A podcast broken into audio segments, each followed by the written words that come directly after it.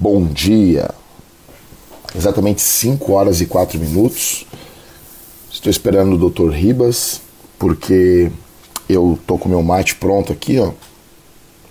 E ele e ele tá terminando dele lá em Portugal, tá?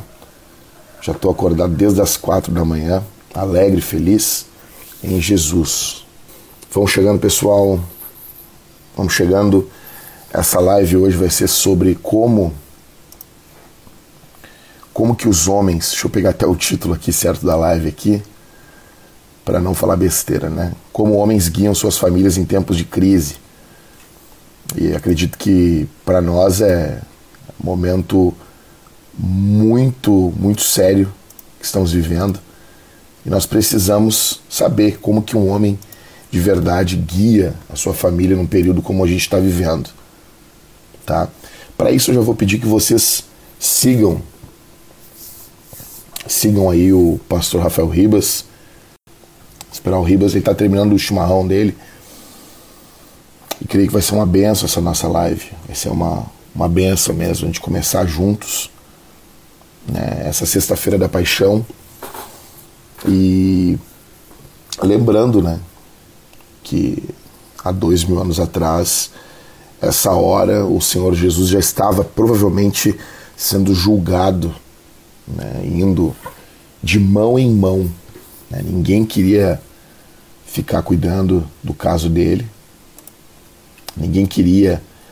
Era como se fosse um pepino ali, né? Para as autoridades de Israel e romanas, né? O senhor estava indo, sendo levado para Herodes, para Pilatos, Anás, Caifás o tempo todo. O que ele estava fazendo era se responsabilizando pelo povo de Deus. Então tá, o pastor Rafael Ribas entrou aqui. Ribas, me manda a solicitação aí Vamos chegando então, pessoal. Agora sim. Tá aí o mate né? aí, tia. E o mate? Aí, ó. Cadê? Mas que tá. Mas ah, mas ah. Essa aí eu não tenho, da, da Remadores. Não tem, né, cara? Eu vou ter que te mandar uma. Tem que te mandar uma pra ti. Como é que estão as coisas aí, mano? Tudo bem, né? Dentro do possível, o... aqui a as coisas já estão um pouco mais avançadas, né? Com relação ao Brasil. quanto tempo aí? A gente entrou em quarentena dia 18 de, 18 de março. 18 de março, sim. Já vai fazer um mês agora, daqui a uma semana. É, só que aqui já tem algumas datas limites para algumas coisas, assim, né? Tipo, sim, data limite para começar. É, para começar a volta do, dos trabalhos, data limite para voltar às escolas, terceiro período, segundo período, já definiram que a escola básica não volta, no caso da minha filha, né? Não volta mais esse ano, né? Então, uh, já temos aí algumas, alguns nortes, né? Que acredito que, que é o que falta um pouco aí. A gente já passou por isso, né? Quando quando chega a notícia e começam os casos, aí ninguém sabe o que vai acontecer. Né? E é isso uhum. que deixa o pessoal viver num momento de, de pânico, né? Tá todo mundo em pânico, porque as pessoas querem saber o que vai acontecer, né? Sim. E como que o, que o europeu, na tua percepção, como que eles estão lidando com, com as notícias, com, com a pandemia, né? Como que eles estão lidando, na tua opinião? É, eu vejo duas características aqui no europeu. Né? A primeira é eles, eles têm muita confiança no sistema, né? eles têm muita confiança na ciência, eles têm muita confiança uh, nos governadores. Não que confiem assim de olhos fechados, mas eles simplesmente acreditam mesmo que se eles manterem a calma e deixarem que eles resolvam, tudo vai se resolver. Né? Mas, por outro lado, uma frustração também, porque eles sempre confiaram e, enfim, chegou a tudo isso. Né? A OMS falhou, a União Europeia falhou, né? a OMS oficialmente divulgou que não havia problema, não havia por que se preocupar. Né? A, a Graça Freitas, aqui, a responsável pela parte da saúde, não me lembro agora o cargo dela, mas é uma das principais aqui, que está todos os dias falando em rede nacional Uh, ela disse há um, há um tempo atrás, um pouco antes do, dos primeiros casos aparecerem, que, que não havia pânico, que isso não chegaria a Portugal. Né? Então, fica um sentimento ambíguo, né? Porque de um lado eles confiam muito, basta, com, basta aceitar o que eles falam, e por outro lado, tudo isso aconteceu e houve muita falha do sistema público, né? Sim. Então, é, parece que é uma luta para eles continuarem acreditando. Então, uhum. é, de forma geral, né, as coisas funcionam, então eles se orgulham muito disso, mas agora não está funcionando. Então, é, Sim. Eu, eu creio que isso vai contribuir para o evangelho, né? Porque abala um pouco das confianças das pessoas, elas confiam demais, né? Ninguém pode confiar tanto no homem, né? Exato. E é como a Exato. gente que, que ama futebol, né? Eu costumo brincar e dizer, alguém que acha que não há corrupção no futebol tem que acreditar em Coelhinho da Páscoa, Papai Noel, né? É, a pessoa olhar para o futebol e dizer não tem corrupção ali é, é utopia infantil, né? Então, Exato. É, tem muita coisa errada. Pessoal, eu vou esqueci aqui apresentando, porque assim, o Ribas é que nem meu irmão, tá? Então, o pastor Rafael Ribas foi pastor aqui em Santa Maria, e a gente é amigo de longa data. E agora ele está em Portugal, congregando em uma igreja, pastoreando, plantando igreja, enfim. O Ribas é, é aquele cara que cruza na área, né, Ribas? E corre lá para cabecear, né?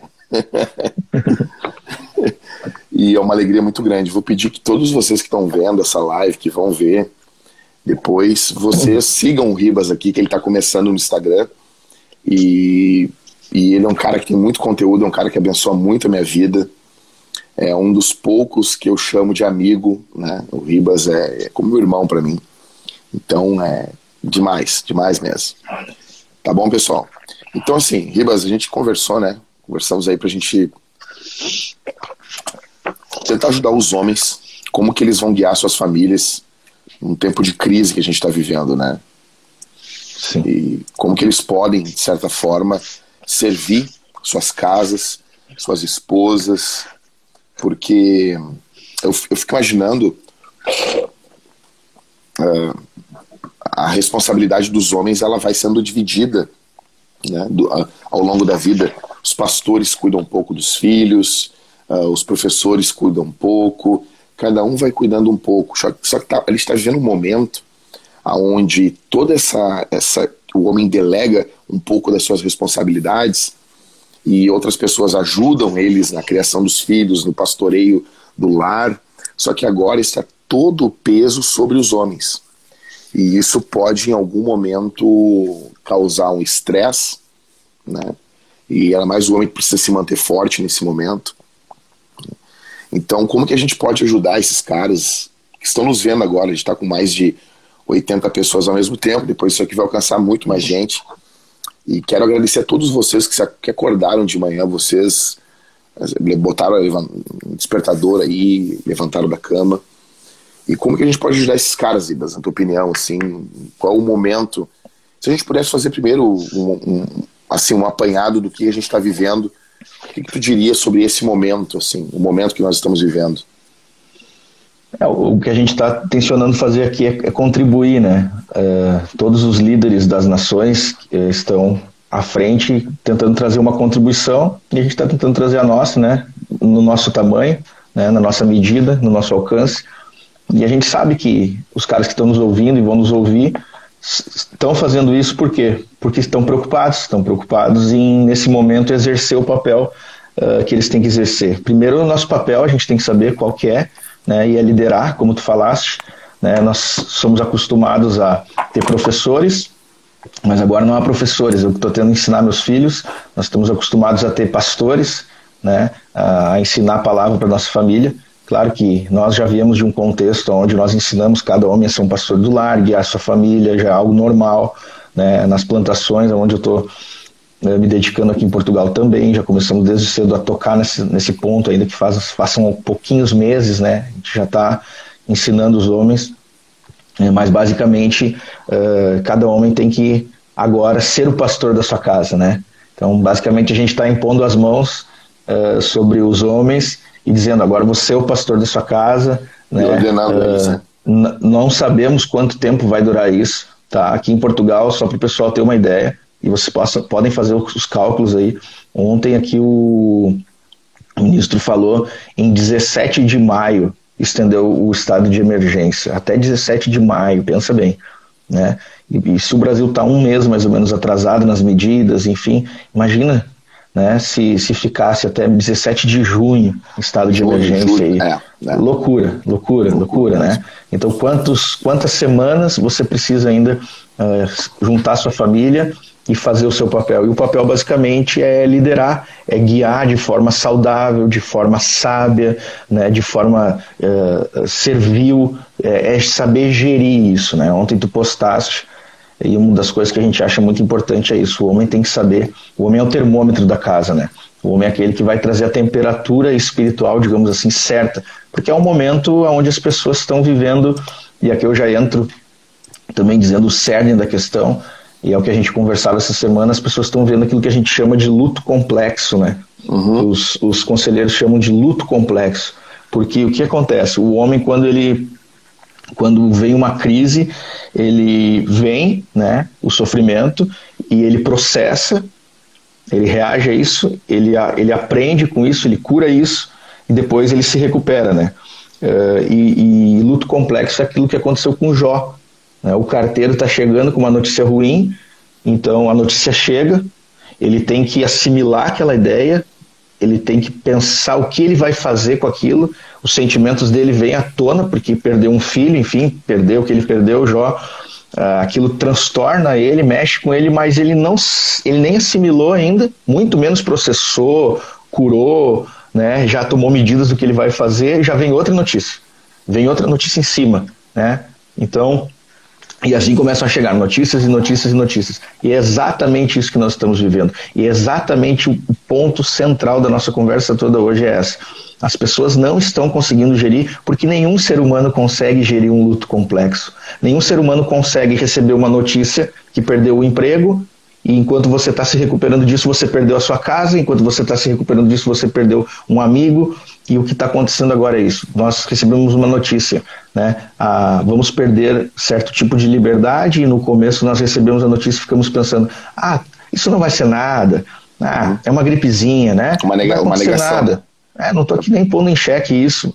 Não é essa a questão. Não, mas é eu digo que é a negação, né? O processo do luto. É a negação, é. Exatamente. Não, isso não. Não pode, não pode ser. Como diz o gaúcho, não vai dar nada. Né? Não vai dar nada. E quando vê, não, Xê, mas peraí, Xê, é sério, né? Acho que o pessoal é meio sério, né? É. E, e, aí então começam a proibir, proibir, proibir. E aqui em Portugal a primeira semana foi loucura, porque saiu a notícia na quarta-feira de que estava acontecendo, uh, chegando em Portugal.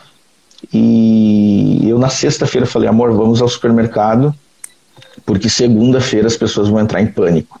E ela falou assim: Não, mano, isso não vai acontecer aqui em Portugal. Eu falei: Segunda-feira as pessoas vão, vão, vão enlouquecer. E eu fui sexta-feira no supermercado, a gente estocou comida para um mês, direitinho aqui, sem loucura.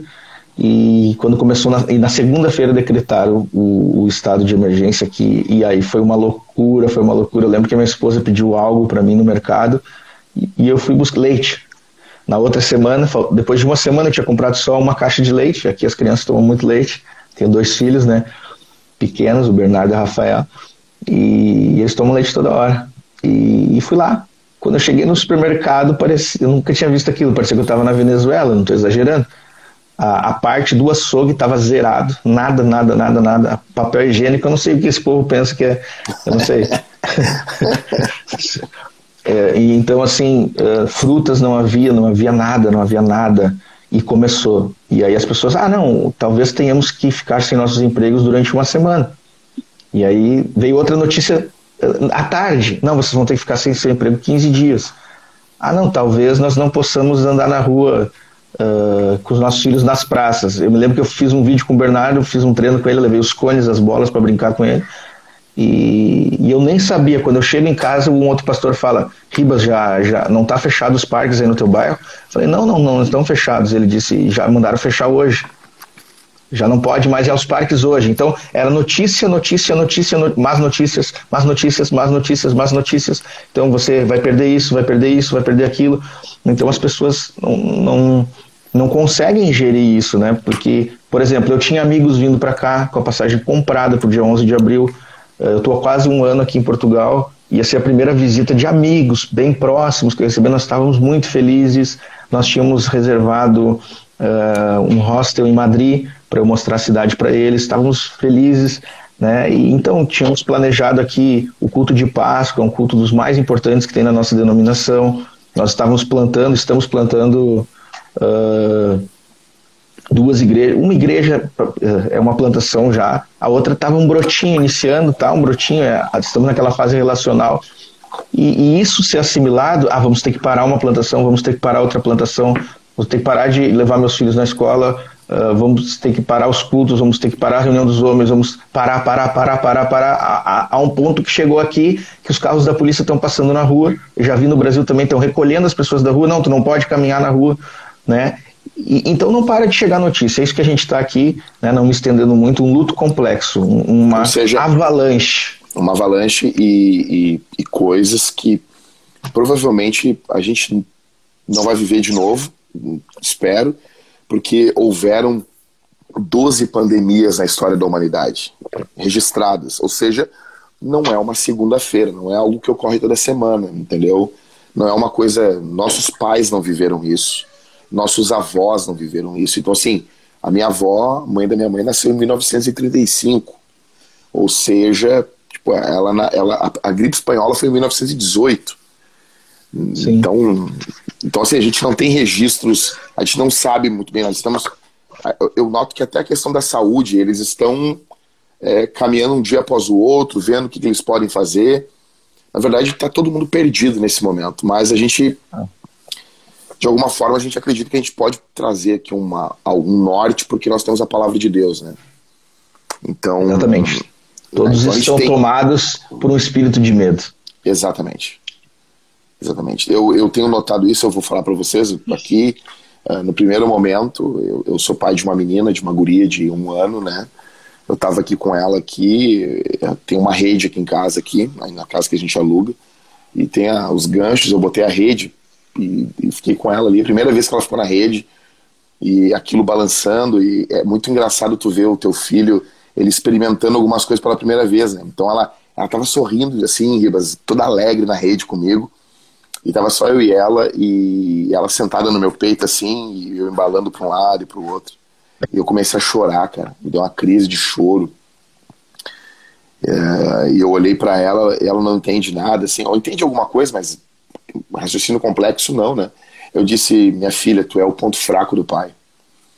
E abracei ela e comecei a chorar, sabe? Com medo de, de, de faltar, a questão do medo mesmo, né?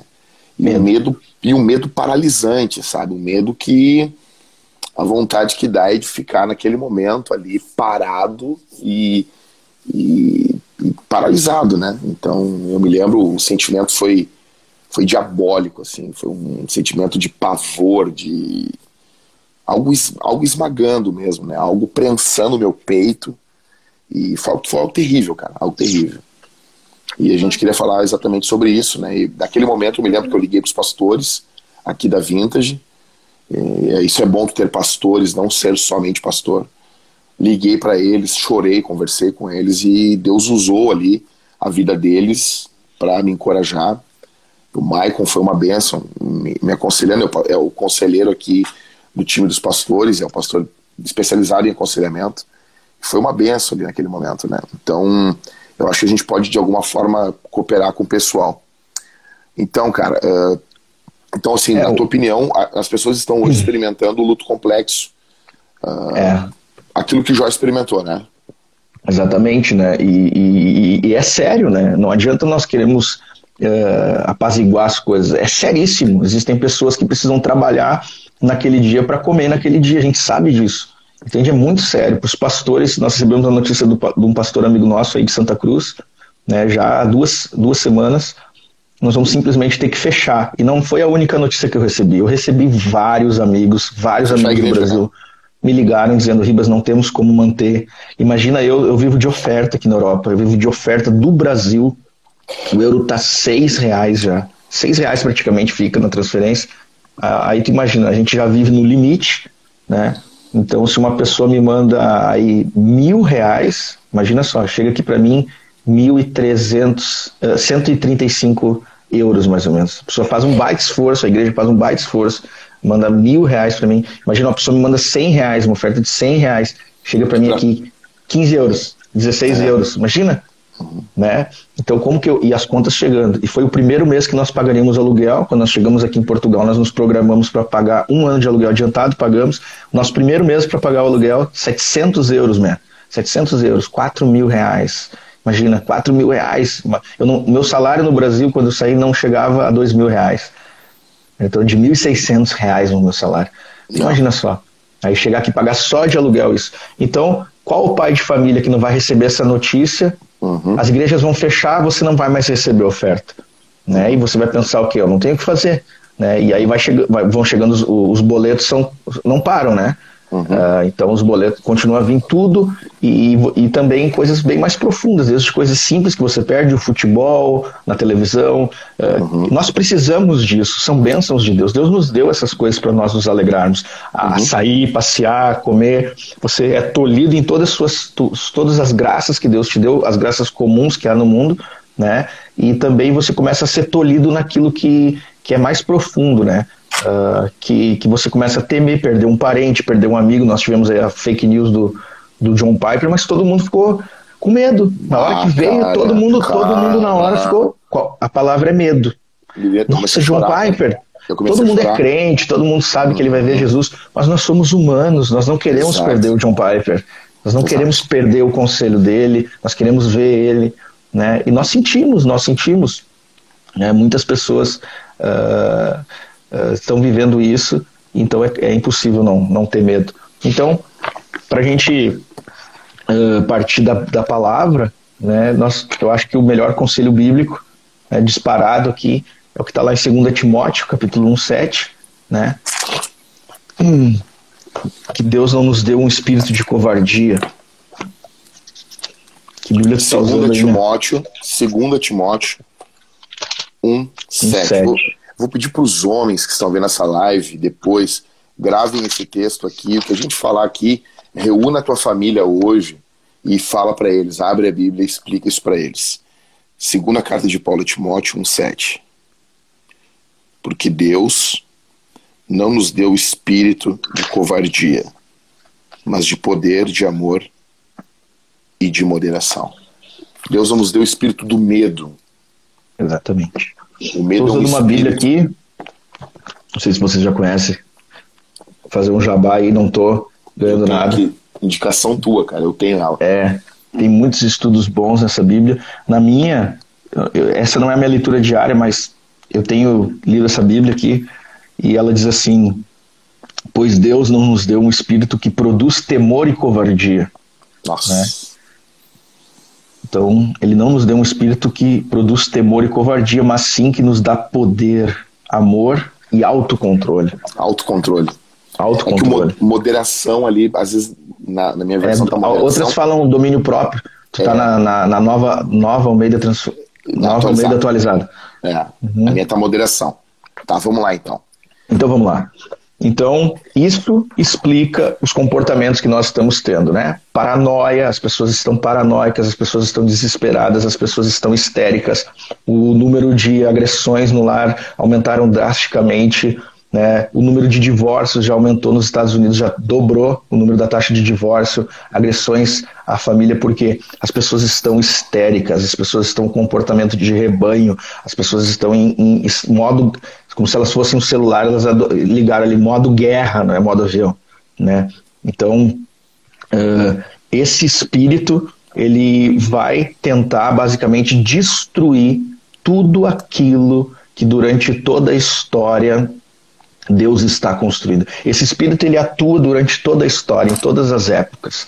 Uhum. Né? É um espírito que tenta gerar medo, intimidação, covardia e simplesmente fazer o que foi feito com Daniel lá na Babilônia, né? castrar os homens, né? emascular uhum. os homens. Uhum. Uh, Daniel foi colocado debaixo da, do cuidado do, do, do, do eunuco-chefe, né? foi isso que Nabucodonosor fez com ele, e ali então colocou ele para estudar uh, na faculdade, na Universidade da Babilônia, mudou o nome dele, simplesmente esse espírito tenta impedir que a pessoa ore, que a pessoa, é, Daniel ficou longe da igreja também, Daniel foi levado exilado, a igreja ficou fechada por 70 anos, não ficou fechada por dois, três meses.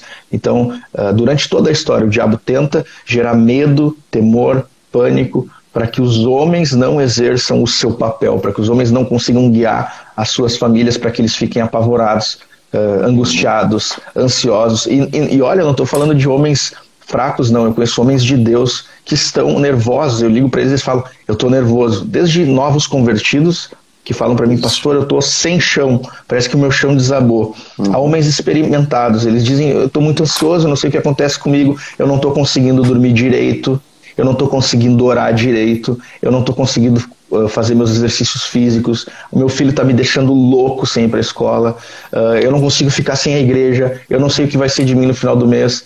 Então é exatamente isso, né? Então a primeira coisa que nós temos que saber é que uh, ou nós vivemos pelo Espírito de Deus, tá? E Deus vai nos conduzir à sua vontade sábia, amável, né? Ou nós somos conduzidos e tomados e dominados. A palavra seria dominado, porque como o texto fala de domínio próprio, de autocontrole, a palavra é dominado, porque medo todo mundo tem. Né? Medo todo mundo tem. Eu costumo brincar e dizer: se tu entra numa selva e vem um leão e tu não tem medo, tu tem um problema. Né? Tu tem um problema então, maior que o leão. Exatamente. Então a questão é se esse medo te domina. Aqui que está o ponto do início da nossa conversa. Existe um espírito de medo né, atuando. Quero só global, um espírito global. Exato. E deixar uma coisa clara para vocês. Existe o medo e a Bíblia nos fala sobre o espírito do medo demônios, é, é, tipo assim, as situações, muitas das depressões, a, a, a sua origem não é demoníaca, mas o diabo utiliza isso. Então ele é como um lutador quando tu usa o movimento do oponente contra o próprio oponente. Então, o medo é o medo existe.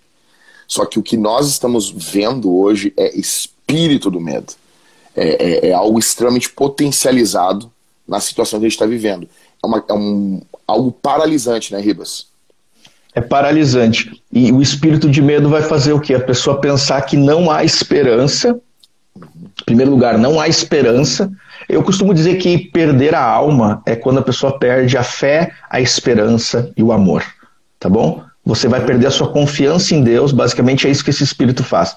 Você perde a sua confiança em Deus, você não tem mais fé, confiança em quem Deus é em Jesus, quem Deus se apresentou para você em Jesus, quem Deus se fez para você em Jesus, um Deus que é Pai, né, que te ama como Pai e que é todo poderoso, essa é a questão. Ele não é só todo poderoso, ele só não é onipotente, mas ele é Pai, né, ele, ele é amor. Né? Então, o amor consiste em fazer para o outro tanto bem quanto está disponível em suas mãos para ser feito. No caso do nosso Deus, que é onipotente e é nosso Pai, né, tudo o que ele faz é em amor. E você perde essa fé, você perde essa fé, você perde a esperança, né, a esperança de que uh, essa história que está sendo escrita é a história da vitória da igreja. Né? E, e a história da, do mundo está sendo escrita por Deus e é como um tapete, né, que, que tem uma música do Stênio Marcos que ele fala né, que, que ele fala que a vida dele é obra de tapeçaria e revestida de cores alegres e tristes, né? Uhum. Então, durante a história, Deus tece a história com cores né, vibrantes e, e, com vales né, e com montes. Né? Então, nós, essa história está sendo escrita e a história está sendo escrita para o triunfo e a vitória de Jesus Cristo. O reino de Deus vai irromper. Tá? Essa é a história da visão que que Daniel teve sobre o sonho de Nabucodonosor. Os impérios, os reinos estão caindo um a um, e o reino de Deus insurgirá plenamente com a volta de Jesus. A pessoa perde essa esperança né, e ela perde o amor. Perder o amor é você uh, sentir tantos sentimentos emocionais, ruins que você se fecha para o amor. Você não uhum. consegue mais amar ninguém, você não consegue ser doce, você não consegue ser gentil, você não consegue ser carinhoso, amável, e você começa a tratar todos com cinismo. Você não acredita que existe amigos, né? Você não acredita que exista uh, bondade no mundo, você não acredita que exista misericórdia, você acaba uh, se fechando e você pode fazer como Judas. Né? Judas perdeu a alma, Judas perdeu a fé, a esperança e o amor. E o que aconteceu Exato. com ele foi desespero. Né? Exato. Então, basicamente.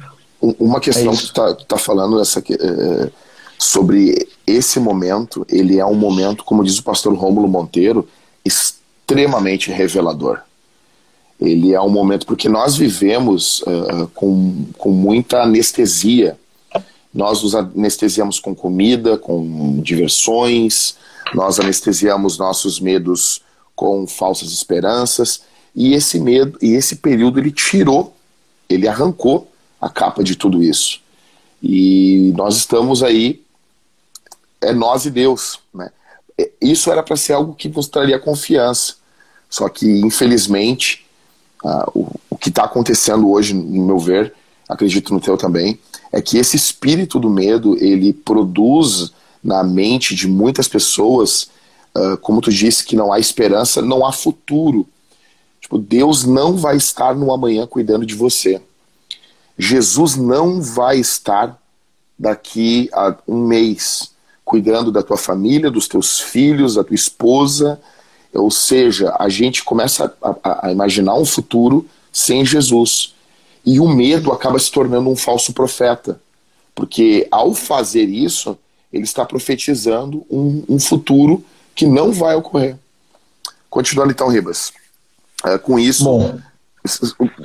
dessa forma a pessoa começa a tomar decisões tolas, autodestrutivas, né? É porque acontece, se ela, per, se ela perder o senso do amor de Deus, né? E se ela, se ela for dominada por esse espírito, ela vai exatamente fazer o que tu falaste. Né? Ela vai entrar em desespero e ela vai começar a tomar decisões autodestrutivas. Ela vai começar a procurar uh, se sentir bem, tá? Uh, em coisas lícitas de forma desordenada, a uhum. pessoa vai, vai começar a consumir muito álcool, vai, vai exagerar no álcool, vai exagerar em tudo aquilo que é lícito, comida. Comida. Né? Então vai começar a exagerar entretenimento, vai ficar pendurado no Netflix o dia inteiro. Aqui em Portugal eles já restringiram a qualidade da internet, estava estourando. Eles até cogitaram não colocarmos mais vídeos, não poder mais fazer vídeo na internet, porque estava sobrecarregando. E depois, como essas coisas não vão comunicar, conforto, prazer, consolo que o ser humano precisa, né? Porque o ser humano é um ser espiritual e não só de feito de carne, né? Não é só de pão de que vive o homem. E ele vai começar a ir para coisas ilícitas, né? Ele vai é, procurar a pornografia, uhum. alguns vão abusar de remédios controlados, uhum. alguns vão ir para drogas ilícitas. Uhum. Né? Então, exatamente. O acesso aí. à pornografia teve um, um, um estouro, né, cara? Na, agora na Itália eles liberaram uh, acesso a um site pornô de graça. Uh, um site pornô brasileiro, eu estava vendo uma entrevista, eles disseram que tiveram um aumento em mais de 70%, quase que dobrou o acesso à pornografia, mostrando que a humanidade ela precisa de algo para ajudar ela a passar suas dores, suas angústias, né, e ela acaba recorrendo aos deuses, né, como assim no Antigo Testamento.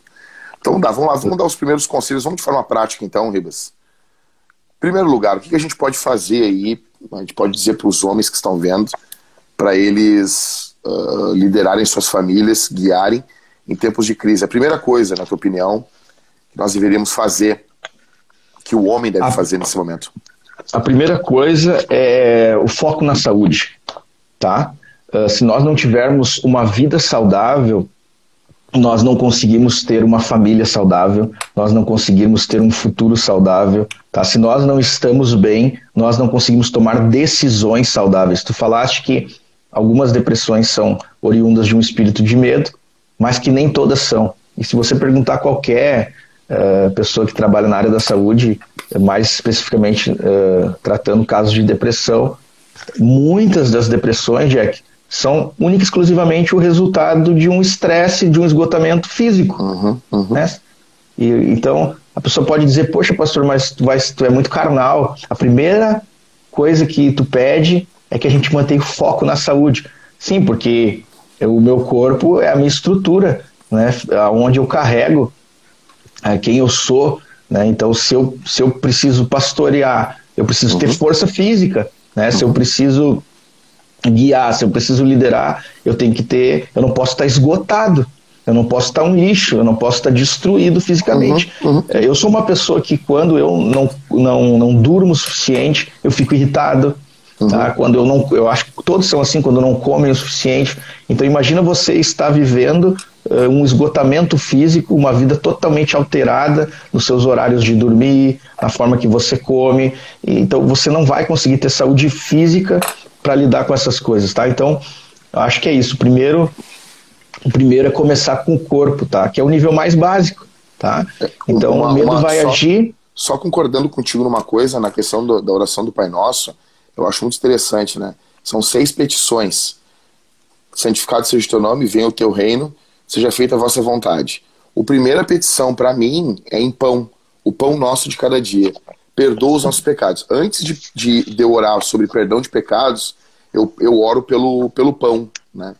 Ou seja, é um cuidado com o corpo antes de um cuidado com a alma. Parece loucura isso, né? Que Jesus está ensinando a gente. A questão mais básica na questão da saúde, a gente ia dizer que são os dois extremos. Vai ter pessoas nesse período, cara, que eles vão só comer, comer, comer, comer, comer, comer, comer, comer, comer, comer. E outros lados, a pessoa vai parar de comer, né, Ribas? Vai Exatamente. Vai comer. Paulo. É o, o, Pode falar. Te lembra, te lembra o, quando Paulo tá no navio, lá no finalzinho de Atos, que eles não comem, eles estão depressivos, o que, que Paulo faz a primeira coisa? A primeira coisa que Paulo manda eles fazer é comer. Daí eles se animam. Né? Eles comam, se animam. Pois, comam, pois Deus me deu um sonho, uhum. ninguém vai perecer, podem comer. Né? E ali diz que eles se alegraram, se recobraram, né? Claro, cara. Então, o, o espírito de medo, a gente sempre vai tratar nessa tônica aqui. O espírito de medo, basicamente, ele vai, eu escrevi aqui, ele vai agir para fazer com que tenhamos péssimos hábitos. Tá? Esses péssimos hábitos vão se tornar uma rotina não saudável tá? e vão gerar estresse, ansiedade, noites mal dormidas e mau humor. Então, eu tenho aqui um. Não dá para mexer a câmera aqui, mas eu tenho aqui um alter na minha casa, tá? eu tenho uma barra para fazer a, a, flexão e Aqui eu moro num lugar, num campo, digamos assim, uma parte mais afastada da cidade, tem uns bosques. Então, assim, sair para correr, tá bom? Uh, fazer abdominal, apoio, todo mundo consegue fazer. Tem tanta Tabata. coisa aí na, na internet, tá bombando, é. Uhum. Uh, a galera cuidando de treino pessoal. Então, assim, não vou dizer que tu vai virar o rock balboa em um dia, né? Mas, assim, uh, nesse momento é, é, é isso, foco na saúde, cuidar o horário de dormir, cuida o seu horário de dormir, cuida o horário de acordar, não muda. E outra coisa que é importante a gente frisar já desde o começo aqui, quando tudo isso acabar, se você passou um, dois, três meses com maus hábitos, isso vai se estender até o final do ano para você recuperar. Exato. Você não vai conseguir recobrar o sono que você perdeu, ah, o seu estado físico, né? Então, não, não, não, não, não podemos deixar que esse espírito venha agir, porque senão a gente vai se entupir de bebida alcoólica, como eu falei, tá? A nossa uhum. tireoide vai para os ares, tá? E tudo vai trabalhar para isso. Então a gente quer encorajar os homens, em primeiro lugar, focar em ter uma rotina saudável semanal, tá? Uhum. Esse é um fator determinante para ter saúde emocional, tá bom? Hábitos saudáveis, rotina de exercícios pode ser leve, mas o foco na saúde. Ok. Então, eu acredito que a, então a primeira coisa é a questão foco na saúde. A segunda, uh, quando assim, quando nós não sabemos o que está acontecendo, o que, que vem pela frente, nós não sabemos. Uh, eu sei que muitos profissionais de saúde querem nos passar uma segurança, uh, mas a verdade até eles estão perdidos. É uma coisa nova, é um, é um vírus em contato com o ser humano é novo, então cada um vem e diz uma coisa. Então quando o assim, quando vocês veem pessoal de direita e pessoal de esquerda preocupado com, com o que está ocorrendo, você pode ver que é uma coisa preocupante mesmo, né? Então não é, um, não é uma histeria simplesmente no nada. Tem algo ocorrendo. O que, que a gente faz nesses momentos? Em segundo lugar, eu acredito que a gente tem que cuidar as nossas prioridades. Parar e lembrar quais são as prioridades da nossa vida. Então, no meu caso, a minha primeira prioridade é quem eu sou. Eu sou cristão. Minha primeira prioridade é o meu relacionamento com Jesus. Segunda, minha, meu segundo, minha segunda prioridade, eu sou um marido. Terceira, eu sou um pai. Em quarto, eu sou um pastor. Ou seja, se eu não cuidar da minha vida nessa prioridade, tudo vai desmoronar. Por exemplo, se eu colocar o meu pastoreio em primeiro lugar, a minha vida com Jesus, a minha vida com a minha esposa, a minha vida com a minha filha cai. Se eu cuidar na ordem correta, em primeiro lugar, meu relacionamento com Deus, depois com a minha esposa, depois com a minha filha e depois o meu trabalho, no meu caso, o pastoreio, tá? Então, eu preciso ter um relacionamento saudável com Jesus. Isso vai estar, no caso, envolvendo a forma como eu lido com a Bíblia, a forma como eu lido com o meu devocional, a forma como eu lido uh, com a oração, a forma como eu lido uh, com Jesus no dia a dia, na meditação da palavra, na quietude, na solitude. Então, minha primeira coisa é o meu relacionamento com Jesus. E segundo, o meu casamento. Então, eu preciso, nesse momento. Espera um pouquinho. Nesse momento, eu preciso me focar no meu relacionamento com a minha esposa, no meu amor, no meu cuidado, porque o diabo vai usar o estresse do momento para tentar destruir o nosso casamento. É fato, é fato, é fato. A gente pode ver o número crescente de violência doméstica. Porque as pessoas, as pessoas estão vivendo juntas, elas não viviam tão juntas, elas estão tendo que passar momentos juntos, e infelizmente, cara, isso, esse período vem revelar que as pessoas não se suportam. Então a gente olha para a história e a gente vê o marido sai de casa, agora a, a família está junta. Cara, isso me lembra o, a Arca de Noé, entendeu? A gente pensa assim, pô, eles estão dentro da arca, né? Ah, tranquilo. Mas uma coisa é fato, cara. A arca, ela, ela tinha cheiro de cocô dentro dela. Ela tinha animais, ela tinha. Não era um ambiente é, perfeito. Só que fora da arca tinha corpos boiando. Então, é, às vezes, o momento de confinamento, de estresse, nós temos a tendência, em primeiro lugar, a descontar nas pessoas que nós mais amamos. Então, Exatamente. eu diria que a gente tem que cuidar da questão das nossas prioridades. Quando a gente não tem certeza de nada, do, do futuro, de como que as coisas serão, nós temos que parar e dizer, não, vou tentar fazer o básico. É, vou, vou usar aqui, o Ribas foi jogador de futebol, vou usar a, a, a, a ideia do futebol. Então, tá complicado, tá nervoso, não tenta o passe mais longo, dá o passe curto, faz o fundamento, faz o comum. Abriu, tem como bater, não sei se vou driblar o goleiro, não dribla, chuta gol, faz o, faz o arroz com feijão. Então, primeiro, cristão. Eu sou cristão. Em segundo, eu sou esposo, tá? Então eu tenho que ter um momento romântico com a minha mulher, eu tenho que ter um momento que eu vou ver um filme com ela, que eu vou estar feliz com ela, que nós vamos sorrir, entende? Eu tenho que cuidar, em terceiro lugar, dos meus filhos. Ver como. No caso, a minha filha é muito pequena ainda, mas eu tenho que ter tempo com ela, aproveitar ela, brincar com ela. Né? É, no caso, teu caso, tu cuidar do coração dos teus filhos, quem tem os filhos mais velhos, ver como que, os, que as crianças, os adolescentes estão assimilando esse momento, né? cuidar da saúde deles e pastorear o povo de Deus, que é o que a gente está tentando fazer aqui nessa live. Então eu diria que a segunda coisa que a gente tem que fazer é focar nas prioridades. Não sabemos. É porque... Pode falar. É, por, é, porque nesse momento a gente pode ter dois, duas formas de agir. De forma reativa, ou seja, nós vamos ficar esperando as notícias para tomarmos decisões ou nós vamos estabelecer aquilo que é prioridade. Né? Então nós vamos, em primeiro lugar, estabelecer o que é prioridade. Prioridade é Jesus. Se nós tivermos Jesus, nós temos tudo. O mundo nós pode temos cair. Jesus, o mundo pode explodir, o mundo pode ser abalado. Se nós tivermos Jesus, nós temos tudo. Então, como a gente tem batido aqui e falado, essa é uma grande oportunidade para também depois da crise as nossas famílias continuarem com os bons hábitos. Nós falávamos ontem, eu e Jack à noite, que durante esse período de pandemia, eu e ele, nós estamos conversando todos os dias. Uhum. Né? E nós não fazíamos isso. Uhum. Nós tentamos isso muitas vezes. Nós precisamos conversar todos os dias, precisamos conversar todos os dias. Então, talvez você nunca tenha conseguido ter uma vida de oração saudável. Uhum. Essa é a realidade de 90% dos cristãos.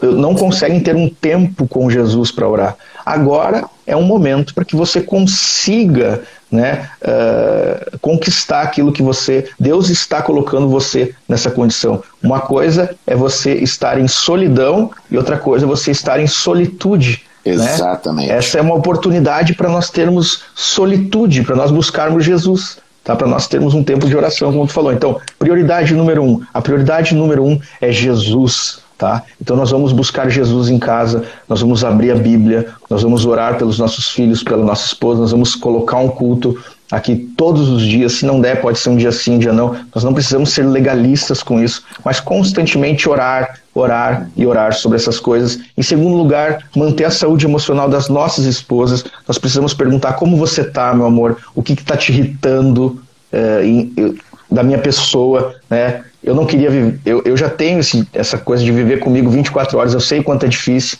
né? mas agora tu está tendo essa oportunidade. Então, como eu posso orar por ti melhor? O que que tu tem sentido? Quais são os teus medos nesse momento?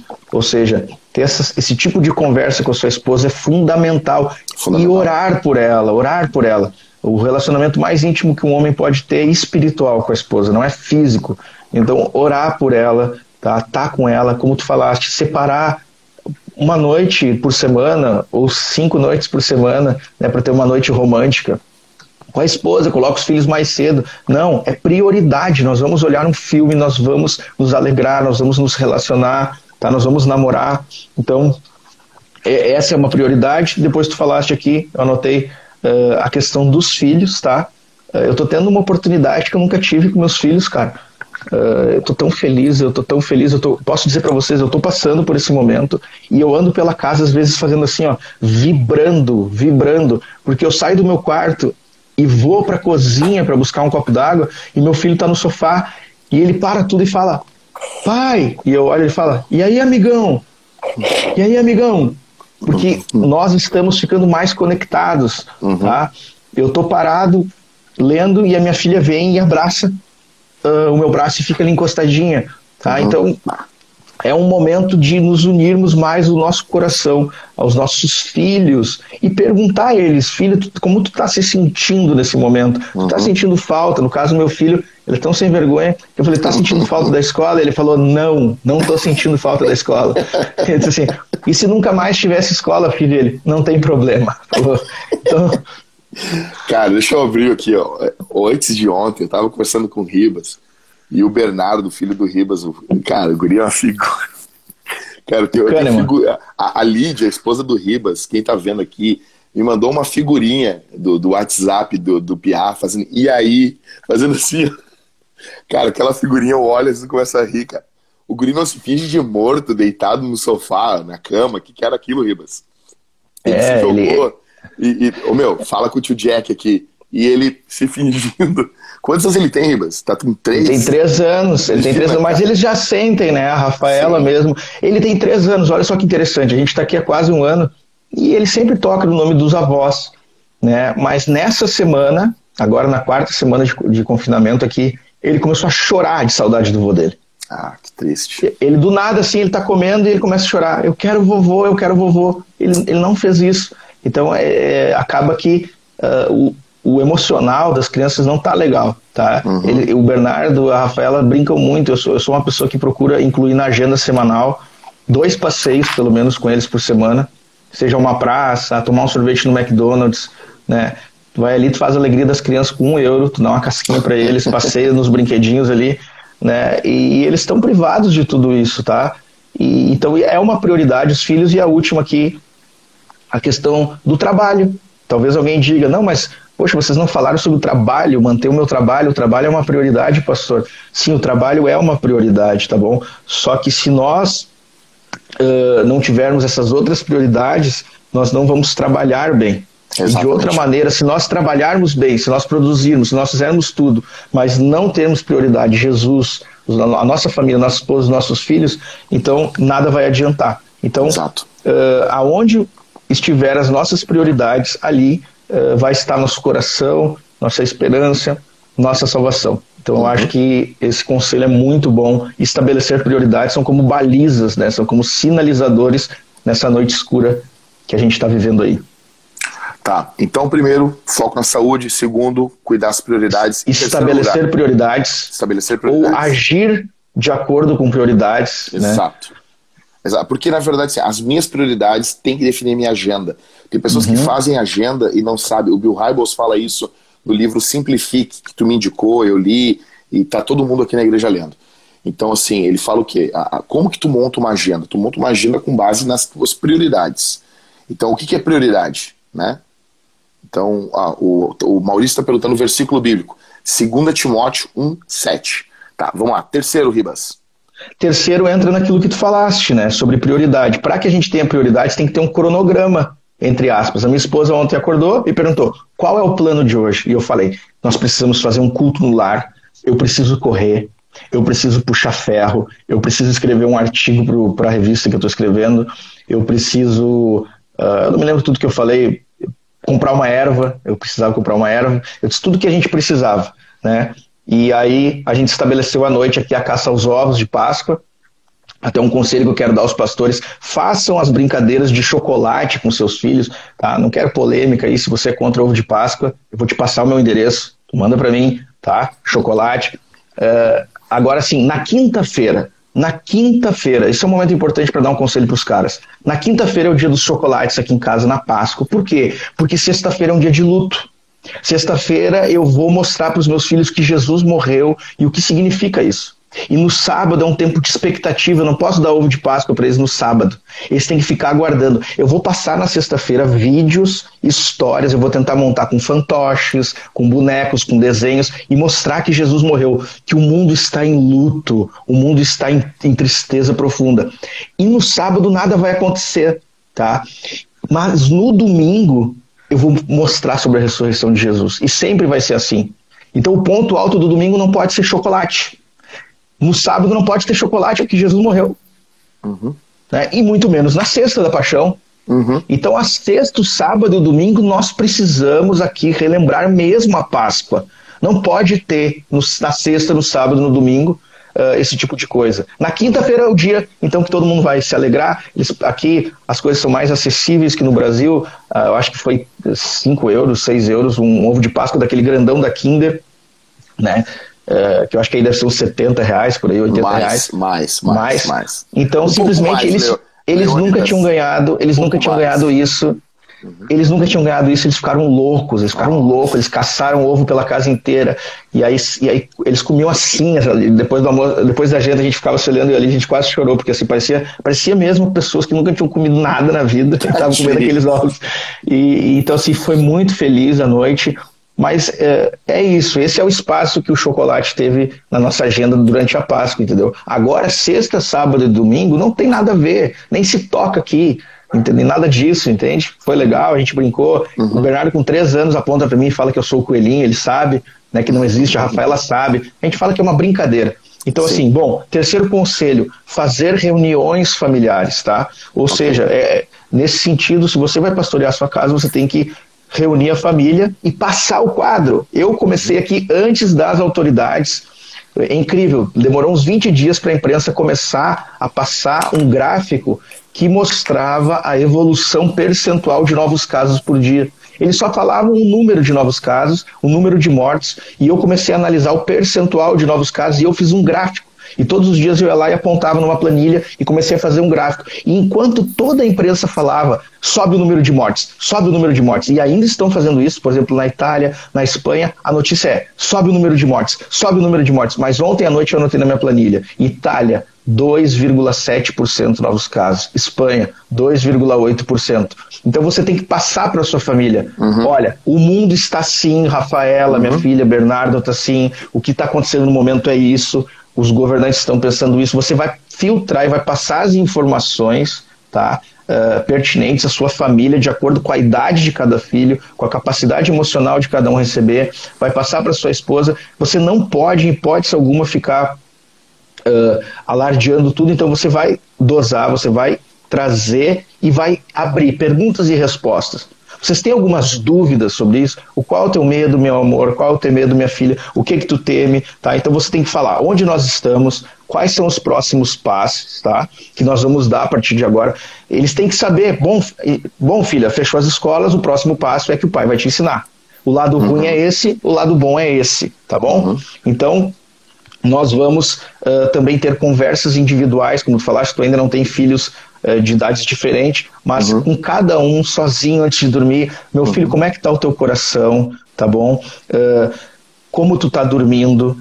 Como está a tua ansiedade? O que está te deixando mais triste? Como tu está uhum. lidando e processando com tudo isso? O que, que teus amigos estão escrevendo sobre isso nas tuas redes sociais? Quais são os teus medos? Enfim, você não tem deixar, que ter reunião não deixar que o medo assim domine a cultura da casa. É, e dar o norte. Exatamente, Exatamente, dar o norte. Nós o, vamos fazer isso, isso, isso, exato. isso, isso. O lar precisa ser um local, né, onde o Espírito Santo habita. Né? Então, assim, tipo, a Bíblia diz que o verdadeiro amor lança fora todo medo. Seguinte, Ribas, daqui a pouquinho, daqui a um minuto vai cair a live, aí a gente faz outra de novo. É, é uma hora aqui no Instagram. Mas é caiu, a gente já, já, já vamos de novo. Tá? tá bem, então a gente vai parar aqui no terceiro conselho. E o próximo conselho, a gente já vai deixar aqui para o pessoal esperar, é sermos o para-raio da nossa casa. Uhum, uhum. A tempestade vem, a trovoada vem, o relâmpago vem, e ele não vai atingir ninguém na família a não ser nós mesmos. Tá? Os homens. E a gente, os homens, exatamente, os homens. Exato. E e a gente vai levar toda essa carga, né? O para-raio ele tem a função de levar para a terra, né? Então nós vamos levar para o nosso aterro, para nosso, para nossa rocha, né? Para o nosso chão, que é o uh, Senhor, que é o Senhor, exatamente. Porque senão nós vamos descarregar na nossa família todas as nossas tensões, todas as nossas, os nossos medos, os nossos anseios. Isso é, é fundamental nesse, nesse momento tá? Eu vou, eu vou derrubar a live e nós vamos voltar de novo. Pessoal, volta com a gente aí.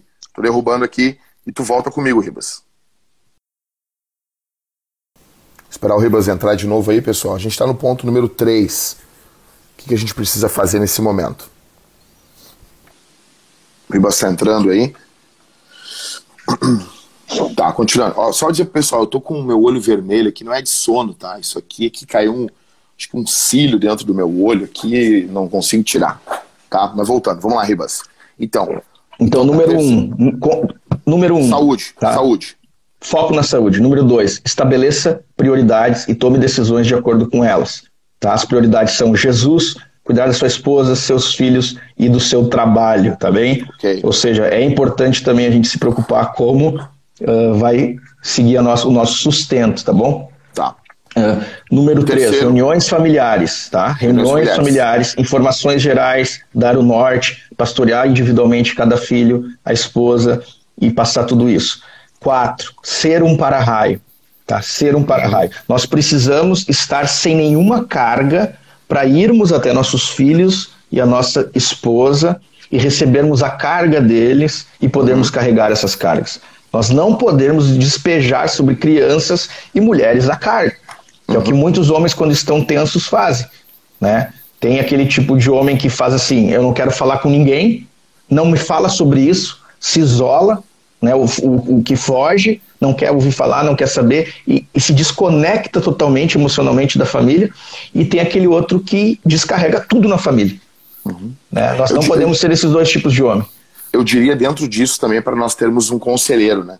Nós termos a gente buscar, né? no Brasil, infelizmente, isso é bem. Tá, tá Eu anotei aqui, ainda. esse seria o quinto. Esse seria o é. quinto aqui. Não sei como é que tu tá no, no teu guia aí. Eu comigo. botei em quarto. Então tá, vai nesse. Mas a gente tá junto. É. Tá, então, assim, o quinto seria, dentro disso, estabeleça um bom conselheiro. Uhum. Você precisa de um bom conselheiro, né? Você precisa de alguém que seja como Daniel. A gente está falando muito de Daniel, né? Uh, os três amigos dele tinha um líder, né? Uh, os decretos vinham, vai acontecer isso, isso, isso. Daniel dizia: não, peraí, você tem que fazer isso, isso, isso. Uhum, então, uhum. basicamente, nós vamos estar tomando decisões, ok? E nós vamos pedir o feedback de homens maduros. Uhum. O que uhum. nós estamos decidindo é sábio, tá? O, o, ou seja, eu vou tomar decisões sobre a minha igreja, vamos ser práticos. Eu vou lá e vou procurar o meu amigo e vou dizer: o que você acha, reverendo? O que você acha, meu brother? O que, que tu faria, man? É, o que eu faço com os homens, o que eu faço com os cultos, a ceia online, Uh, não pode entrar nisso, né? Então. Ah, isso aí dá problema. Mas é isso, mas é ouvir um feedback, entende? Ouvir um feedback de um homem experiente, de um homem maduro sobre as decisões que você vai tomar e não apenas isso, você levar para o seu amigo, você levar para o seu conselheiro, para aquele que está pastoreando o teu coração. E aqui é, é legal a gente abrir um parênteses, porque a forma saudável de pastorear é lado a lado, tá? Não é de cima para baixo, é por isso que muitos homens não aceitam ser pastoreados. Eles, eles acham muito ruim alguém que quer se impor, mas então nós estamos nos pastoreando mutuamente. Agora, uh, você precisa também abrir o peito, como Jesus, minha alma está angustiada até a morte. Você tem que ter um amigo ao qual você pode descarregar toda essa tensão, para que depois então você fique tranquilo, né? Lava o rosto e vai ter com a sua esposa e com seus filhos eh, você tem que ser o cara que mais traz alegria para sua casa nesse momento. Exato. Diversão, exato. você tem que estar com um espírito leve, sabe, saudável. Os teus filhos têm que olhar para você, a sua esposa e ver que você está bem. E você só vai estar tá bem se você levar para o Senhor as suas cargas, como a gente falou ali, buscar Jesus e conseguir ter alguém, um ombro amigo, para descarregar toda essa tensão e depois voltar aliviado. Como diz o apóstolo Pedro, lançando sobre ele toda a vossa ansiedade, porque ele tem cuidado de vós. Eu diria que um conselho dentro dessa questão de um conselho dentro da questão do conselho é o seguinte: uh, não peça nenhum conselho aos homens se você não pediu ele antes ao Senhor. Então, como que eu faço? Eu quero falar com o pastor Rafael Ribas, eu quero um conselho dele. Eu, antes de pedir um conselho para ele, eu falo com Deus, tá? E não e deu, eu peço até para Deus usar ele. Senhor, eu vou falar com o pastor Rafael, meu amigo, eu peço, eu vou pedir ajuda para ele, eu peço que o Senhor guie ele, né? Então, o Senhor é o conselheiro maior, né? A gente vê, o, quem estuda aconselhamento bíblico sabe, a gente vê o aconselhamento bíblico ocorrendo já no Éden, né? Os pregadores dizem que é uma pregação, os conselheiros dizem que é um conselho, cada qual puxa para si a fala de Deus, né? Mas ok. Uh, só que assim, nós, nós precisamos de amigos nesse momento. E uma coisa que está ocorrendo é que esse isolamento, ele é, preste atenção no que eu vou dizer, gente. Eu acredito que precisa ser feito esse isolamento, mas todo o isolamento ele vai contra a ordem natural do mandato de Deus. Deus disse: não é bom que nós venhamos a viver só. Provérbios diz que aquele que se isola busca seu próprio contentamento, é egoísmo. Ou seja, nós somos seres comunitários, sociáveis, porque nós viemos de um Deus comunitário, o nosso Deus é comunidade, ele é relacional, ele é trino, Pai, Filho Espírito. Então, nos isolarmos vai contra a natureza do, do, qual nós fomos feitos, entendeu? Então, isso vai nos trazer caos. Então, é muito importante você, nesse momento, ter um bom conselheiro. Alguém que vai ajudar você, alguém que vai aconselhar você, alguém que vai dizer, faz isso, faz aquilo. Mas, não, mas procure conselheiros sábios Procure alguém. Se a pessoa não consegue dar conta da vida dela, ela não vai conseguir ajudar você. Procure Exatamente. alguém sábio. Né? Acho que o próximo conselho seria em direção a isso que eu falei do, do clima da casa, incluir o máximo de diversão e lazer no seu calendário. Uhum. Tá bom? Incluir o máximo de diversão e lazer. O tempo está oscilando muito, tá? Uh, tá muito assim, uma hora nós podemos ir aos parques, outra hora não, uma hora nós temos futebol, outra não, uma hora nós podemos ir ao shopping, outra hora nós podemos. Enfim, nós não sabemos o que nós podemos fazer, tá bom? Então, tem duas coisas que eu amo. Eu amo Jesus e eu amo rotinas. Tá? Uhum. E, e, quando nós não temos rotinas, Satanás tem uma grande oportunidade. Tá? Satanás sempre trabalha de duas formas. Tá? Homens de Deus caem uh, com elemento surpresa, tá? Sempre assim, elemento surpresa, é alguma novidade, você não esperava aquilo. E a segunda forma, é, tirando a nossa rotina, tirando as nossas armas de defesa. Ele começa a trabalhar minando devagarinho, como uma raposinha na videira, para tirar o nosso tempo de oração, nosso tempo de culto, nosso, o nosso conselho sábio, nosso exercício físico. Então, todas essas coisas que são extremamente importantes. Uhum. Então, uh, nós precisamos de uma rotina, tá? E nós não precisamos ser tomados por mais elementos surpresa. Já está bom, já está o suficiente, né? Então, nós temos que incluir o máximo de diversão e lazer no nosso calendário, tá? Uh, então eu queria te encorajar, nós queríamos encorajar vocês a planejar com a esposa de vocês, tá? Uh, a noite romântica de vocês, tá? Não é nada, nada mais divertido que isso pra gente, né? Então, é. uh, isso é muito importante, a gente brinca, mas é muito importante, é muito importante. Eu li um livro de um pastor, eu não me lembro qual é o pastor. Uh, eu acho que é o Líder Emocionalmente Saudável, o nome do livro é um italiano. Quero muito ler esse livro, cara. E, e, ele fala que todos os dias, muita gente vai achar engraçado isso, minha esposa achou engraçado, ele tira a roupa e a esposa tira a roupa antes de oh. dormir e eles se abraçam 20 minutos oh, e ficam abraçados para se conectarem. Fala mais isso aí, Ribas. Fala mais. Ele, ele, ele, disse que, ele disse que é imprescindível manter a chama da paixão acesa do marido e da mulher. E a, no sul a gente tem muito isso do homem chamar a mulher de mãe, né? Uhum. E da mãe chamar o marido de pai, uhum. né? Ô pai, ô mãe, né? A mãe, o pai, né? E, e ele, e ele diz que a, a, a, atração física é uma das principais formas fisiológicas e emocionais, o contato físico, de manter acesa a chama do amor. E ele decidiu com a esposa dele não passar nem um dia sequer sem orar para que a paixão dele se mantesse acesa.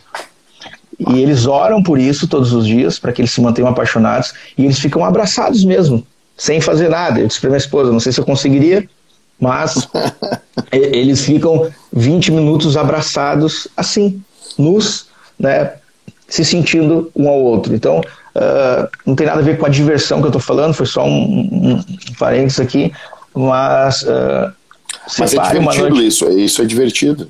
É divertido, claro. E, e isso conecta, cara, conecta. Tá? Quando conecta nós namorávamos, muito. quando nós namorávamos e, eram, e éramos noivos, e quando nós recém casamos, nós ficávamos muito mais tempo agarrados com as nossas esposas.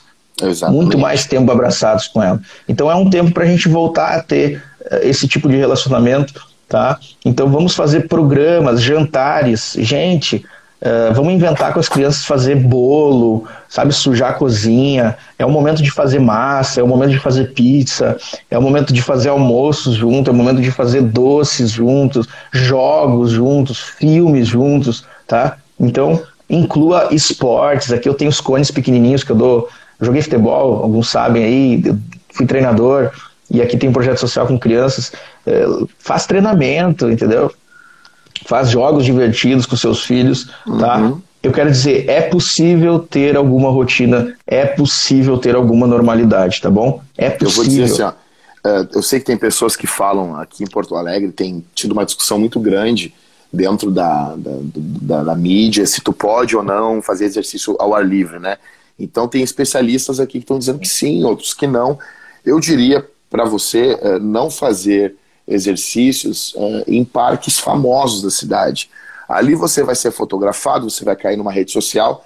Agora, se for no teu bairro, fazer uma caminhada, entendeu? Ou pegar e, e se tu conhece alguém que tem um sítio, né? Então não, não vai ninguém. É, ou dentro de casa, ou dentro, de casa, de casa entendeu? É, aqui na Europa, aqui direto está saindo no jornal, estão indignados, mas assim, os jogadores do, do Chelsea, os jogadores, os jogadores estão saindo para os parques para treinar, pegaram o Mourinho treinando os caras. Então, uh, as pessoas estão. Que... É, o Cristiano. Ronaldo faz live, porque a casa dele é uma cidade, né? Então ele tem ali a cidade dele para correr. Né? Ele está aqui na ilha, na ilha da Madeira, aqui pertinho de casa. E, e então, assim, uh, como o Jack falou, né? Acho que esse ponto está passado aqui. Tá. Inclui o máximo de diversão. É possível ter alguma normalidade, tá? Esse aqui é o ponto 6, tá, pessoal? Ponto 6. É, e o ponto 7 é o dos planos a lápis, né? Exato. Fala aí, Jack. Então, uh, assim, nós temos dois extremos. Eu, eu, quando eu preguei uma série dos Dez Mandamentos aqui, eu falei sobre o sábado, né? O Shabá, que a gente chama aqui. Nós temos dois extremos, que é o que, gente? É, é, ou é planejar de forma muito rígida, ou é não planejar, entendeu? E eu diria para vocês que nós devemos planejar os nossos, os nossos planos, eles precisam, nós precisamos ter um plano, só que esse plano tem que ser a lápis. Porque se for necessário, a gente apaga, rasura uma parte dele e reescreve ele. Então, o nosso Shabá aqui em casa, ele é, ele é toda segunda-feira. A minha esposa, ela marca, ela normalmente ela que planeja como que, o que nós vamos fazer no nosso Shabá. Então, eu diria, façam planos a, a lápis. Não sejam rígidos, ao ponto de fazer um plano e não poder, não, esse, cara, nós vamos fazer isso, isso, isso, fazer um plano no Shabá. Às 7 horas da manhã eu acordo, às 7 e 3 eu tomo café, às 7 e 8 eu tomo banho. Ou seja, isso é uma coisa frenética, é louca. Você está pegando um presente de Deus, que o Shabá é um presente, e tu está tratando ele como um parto, como um, uma doença. Não. Então, esse é um extremo. O outro extremo, a pessoa não faz nenhum plano, passa o dia inteiro só zapeando no, no, no, na Netflix, não viu filme nenhum, não fez nada. Pô, planeja, usa as últimas horas do teu dia para montar o plano do outro dia. Planejar é uma coisa que causa uh, cansaço. Tu já está cansado naquele dia, termina de, de cansar ele. Planeja, ó, amanhã eu vou levantar às nove da manhã. É o Shabá, dorme até mais tarde. Nove e meia eu vou levantar. Às dez eu vou tomar um café. Depois eu vou brincar com a minha filha, brincar com a minha esposa. Vou ler uh, uma ficção, né? É bom a gente uh, usar. Uh, eu costumo a imaginação. Assim, exato. Então, Despertar. Eu, eu tô lendo Hobbit, tá? Então, cara, leia um livro de ficção. Enfim, cara, faz um plano. Aí, no meio disso tudo, tu não conseguiu fazer algo. Muda. Reescreve. Apaga e reescreve. Tenha um plano tenha um plano flexível, é isso que eu quero dizer. É, eu, eu colocaria assim, ó, tenha um plano A, um plano B e um plano C, e se não deu para fazer o A, vá para o B, se não deu para fazer Exato. o B, vai para o C. Por exemplo, ontem eu falei aqui que eu tinha minhas prioridades, né, e dentro delas estava correr, né, eu não consegui correr, mas entende? Eu, quando eu, sim, é, exatamente, eu treinei, bom, mas eu não consegui treinar, não consegui, eu consegui puxar ferro, mas eu não consegui correr. Começou a chover, por isso. Começou a chover aqui. Então, eu não vou ficar nervoso por causa disso, né? É, enfim, hoje eu vou correr. Se Deus der graça, eu vou correr. Se não chover, né? Exato. Então, é, então, é isso. isso Fazer planos a lápis, tá bom? Tá, Mudar as rotas. Ah, e isso é importante, assim, ó, com relação à parte financeira. Nosso plano A é esse. Se não der, nós vamos para o plano B. E se não der, nós vamos para o plano C. Você tem que estabelecer planos. Você que é homem, você tem que ter um plano, tá bom? Exato para tudo. Eu, eu, diria, eu, eu, diria também uma coisa aqui, ó. São dois extremos. Um extremo é um plano rígido, o outro é não ter plano. E se você acha que o outro é. Não, o, pior é não ter plano. Ou o pior é ter um plano muito rígido. Se tu acha que um extremo é ruim, é mais ruim do que o outro, quer dizer que você está no outro extremo. Os dois são ruins. Os dois são ruins. E acho que agora o, esse é muito importante. Esse conselho aqui é o oitavo tá? E é simples, lamente, tá? Lamente, ou seja, chore, tá? Uh, chore, tá bom? Nós temos o menor e o maior versículo da Bíblia, né? Como disse Spurgeon, Jesus chorou, tá? Então, ontem eu vi um filme do Ben Affleck, Qual? O último do Ben, o último do Ben Affleck, é, eu não, é muito bom, é muito bom. Eu não, não me lembro o nome, depois eu posso colocar aqui, mas ele é lançamento agora. E, e ele faz o papel de um, de um cara que ele cresceu com seu pai e o seu pai não dava atenção para ele, ele começa a jogar muito bem basquete, o seu pai dá atenção para ele e ele percebe que o pai dele não ama ele, mas ele ama aquilo que ele faz, né? Isso não é a tônica do filme, mas a tônica do filme é que ele está em luto, ele perdeu o seu filho, seu filho de 9 anos. E basicamente o cara o filme inteiro luta contra a bebida.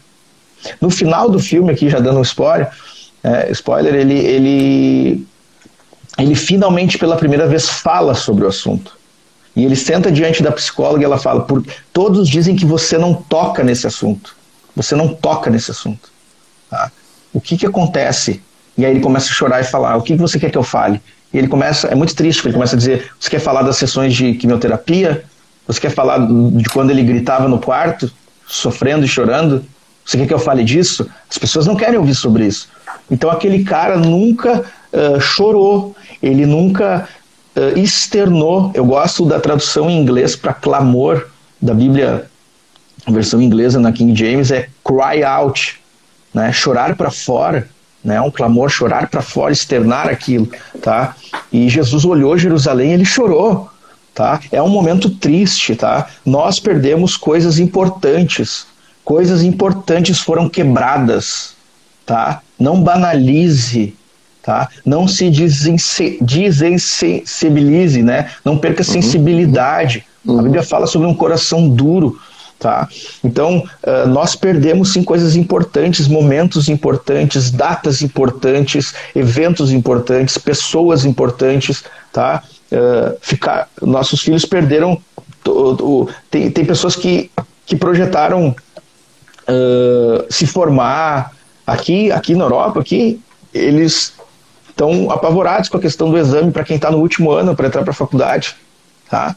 Então assim tem pessoas que trabalharam a vida inteira para chegar nesse momento. Tem pessoas que estavam, como eu falei, plantando igrejas. Nós estávamos num ponto aqui, aqui eu trabalho com os homens semana sim, semana não. Semana sim, semana não. Eu viajo 150 quilômetros para estar tá com eles, tá? O pessoal está assistindo aí a live, o Rodrigo, o Otávio, o Paulo, nossos irmãos lá de Portimão, que é uma cidade próxima aqui de Faro.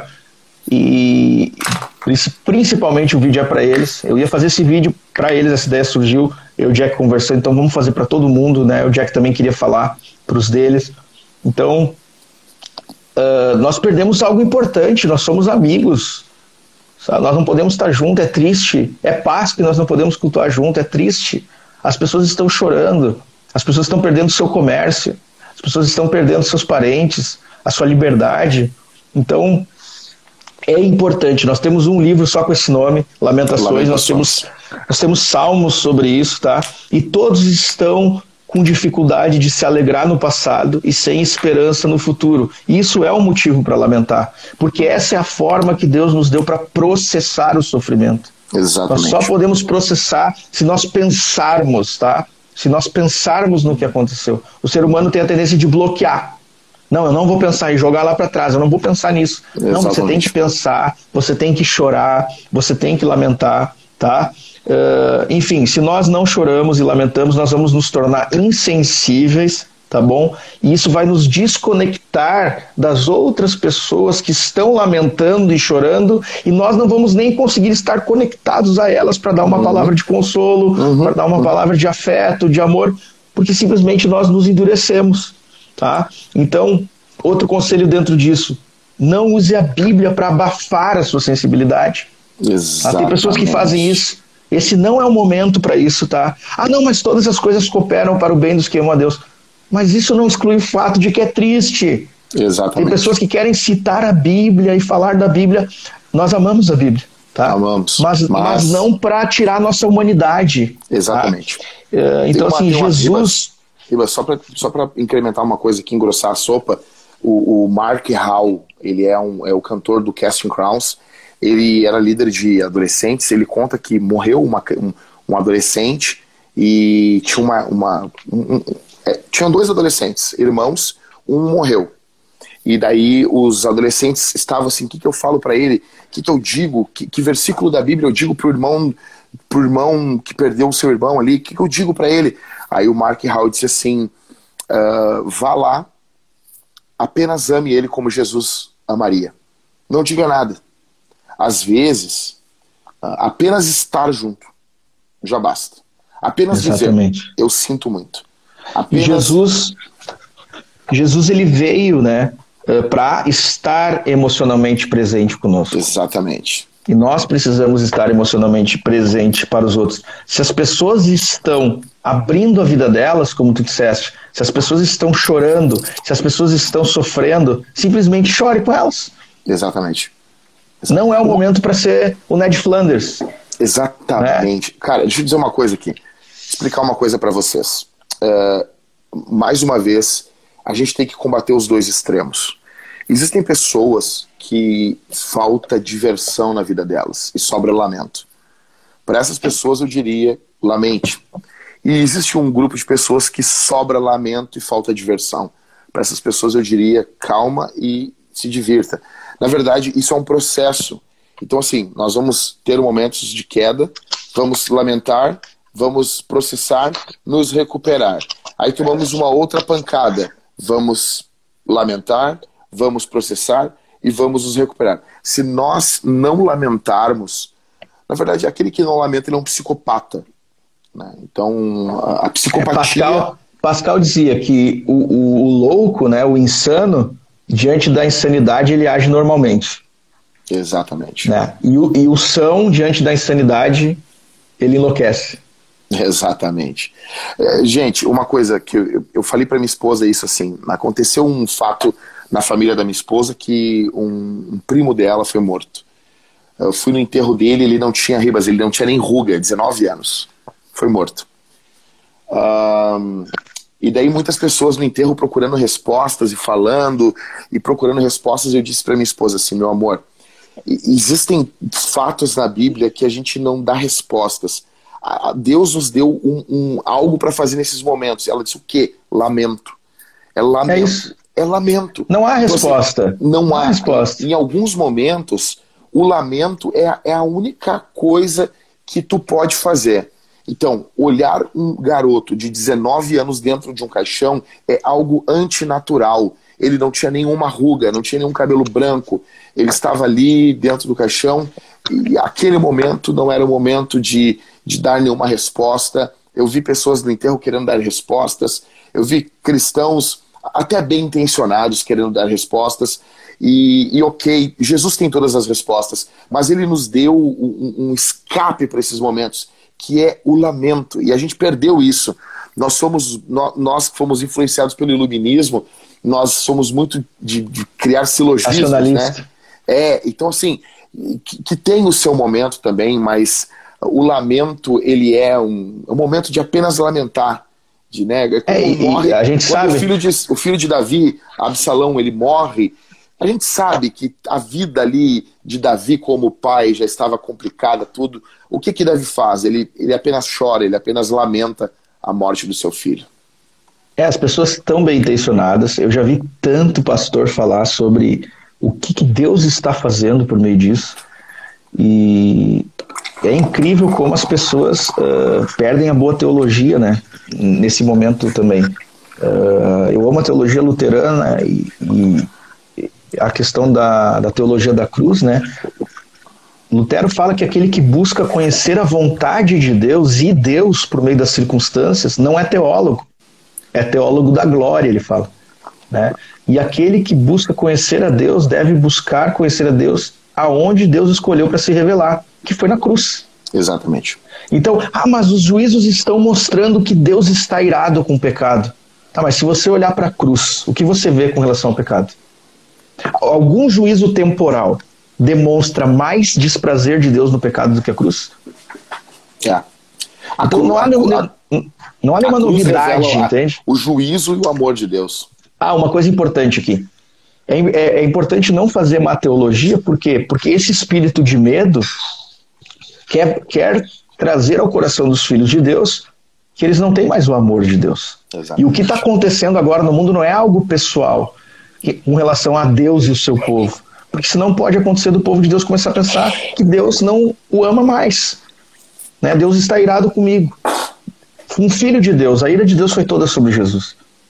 Também? Uma coisa é Deus estar castigando o seu povo, outra coisa é Deus estar irado, Sim. como um juiz trazendo uma sentença. Tá? E sobre o povo de Deus, é a é mesma coisa, assim, como dizia o John Piper diz, que por trás, ele cita o Newton, né? Por trás de toda nuvem negra há um sorriso. Por trás de toda carranca, de toda. Deus é pai, cara. Então, uhum. nós temos que nos relacionar com Deus conforme Jesus nos revelou. E Jesus revelou Deus como Pai, entendeu? Nos ama, né? Vamos questionar se Deus nos ama ou não, nós precisamos olhar para onde? Para a cruz. cruz. Ali acabou tudo. Lutero ah. dizia, eu vou falar isso hoje de noite, se Deus permitir. Lutero dizia que quem entendeu a cruz entendeu tudo. É verdade. Entendeu? Né? A cruz ela vai revelar o cerne de tudo. Bom, vamos lá, Ribas. Vamos, vamos, vamos nono conselho, então. Vamos lá. Mantenha-se conectado, mantenha-se conectado, não no conselho, não se isole, tá? É o que a gente tem uhum. falado, a gente tem muita tecnologia, vamos usá-la, tá? Vocês estão olhando nos nossos olhos, nós estamos aqui 100 pessoas juntas, não está sendo bom, não está sendo agradável, não está sendo motivador, encorajador, edificador, consolador, né? Então nós temos isso, nós podemos olhar, nós, nós amamos vocês, nós estamos aqui para servir vocês. Uhum, Você uhum. ouvir isso de outros homens, nós amamos vocês, nós estamos aqui para servir vocês, nós queremos ajudar. Isso, isso traz paz, isso traz consolo, conforto, como uhum, eu disse. Uhum. Então vamos usar, tá? Tem aí vários aplicativos, programas, softwares, né? Então nós precisamos de boas notícias. Tá? Nesse momento de más notícias, más notícias, más notícias, nós precisamos de boas notícias.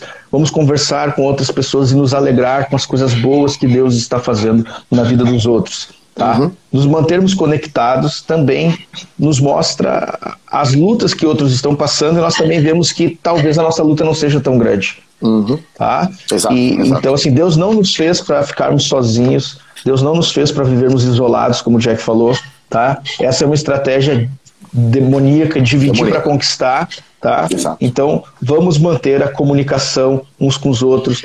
Aproveite para fazer vídeo chamada com seus amigos, ligar para eles, passar tempo com eles. Faz uma lista de todas as pessoas, liga, fala, faz vídeo chamada, junta a galera, faz um. É exatamente, uma coisa que as pessoas até brincaram assim, pô, uma live, né? Eu tô com medo de abrir a geladeira e ter uma live dentro da geladeira. Mas isso só mostra a necessidade que as pessoas têm de estar junto, cara. Então, ontem, não, antes de ontem, o Baitaca fez uma live. Ô meu, dois mil, duas milhões de pessoas vendo o Baitaca. Quem não conhece o Baitaca é um cantor gaúcho aqui. E a música Gaudélia, gaúcha, ela não é uma música que, que as pessoas ouvem muito. É, uma, é, é como a, o, os termos usados nela, às vezes nem o gaúcho entende. A gente ouve mais por, por questão cultural, porque os nossos pais ouviam, né? A minha avó vivia ouvindo a Liberdade, uma rádio gaúcha aqui. Então, aí um, um, tu vê o Baitaca, que é um cara extremamente grosso, assim, interiorzão, né, o Ribas? O Ribas já tá se rindo ali. Então, o Baitaca fazendo uma live, é até engraçado tu falar isso. Uh, tu vê que há uma necessidade no ser humano em se conectar, né, cara? Então, é isso aí. Ah, Vamos manter-nos conectados. Em, em, nono. E décimo, então, em nono é manter conectado.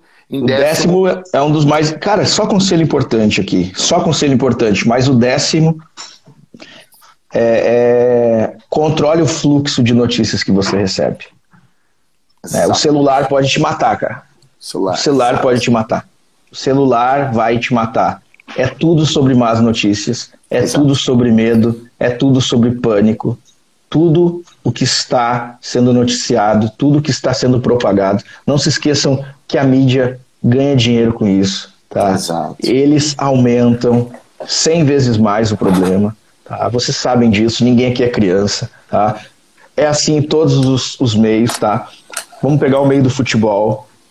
Tá? Um jogador lá uh, parou numa blitz. Eles já falam que o cara foi pego no bafômetro, bateu numa mulher, saiu correndo, fugiu, né? Então, assim, a mídia vive de alarme, ok? A prova é, a prova é, vamos lá, uh, fazem mais ou menos 10 dias que na Itália só decresce o número de novos infectados, percentualmente, uhum. ok? Uhum. No começo da pandemia estava em 50%, 60% por dia de novos casos. Agora está em 2%. Todos os dias eu abro os jornais aqui, os jornais aqui da Europa e, de, e, dez, e nove jornais noticiam. Mais uma vez aumenta o número de mortes. Aumenta o número de mortes. E chega em tantos mil. E um jornal coloca uh, mais uma vez, em seis dias ou em sete dias, nós estamos tendo o número de novos casos decrescendo. Diminuindo. Diminuindo. Então, uh, nós não queremos que você negue a realidade. Tá Mas nós fomos feitos para boas notícias, tá? Exato. Tá? E o que está sendo divulgado é somente más notícias. Todo mundo está imerso nesse espírito global de medo e de desespero. E as notícias só potencializam isso. Você ficar ouvindo toda hora, todo tempo, toda hora, todo tempo, más notícias, más notícias, más notícias, más notícias, não há saúde emocional que aguente, tá? Você precisa dosar, tá? Eu escrevi aqui, filtrar, você precisa diminuir a intensidade com que essas notícias chegam até você, até a sua casa, tá bom? Uh, como fazer isso? Estabeleça horários Exato. Eu vou checar as notícias às 5 da tarde. Eu vou é, por exemplo, eu posso. De...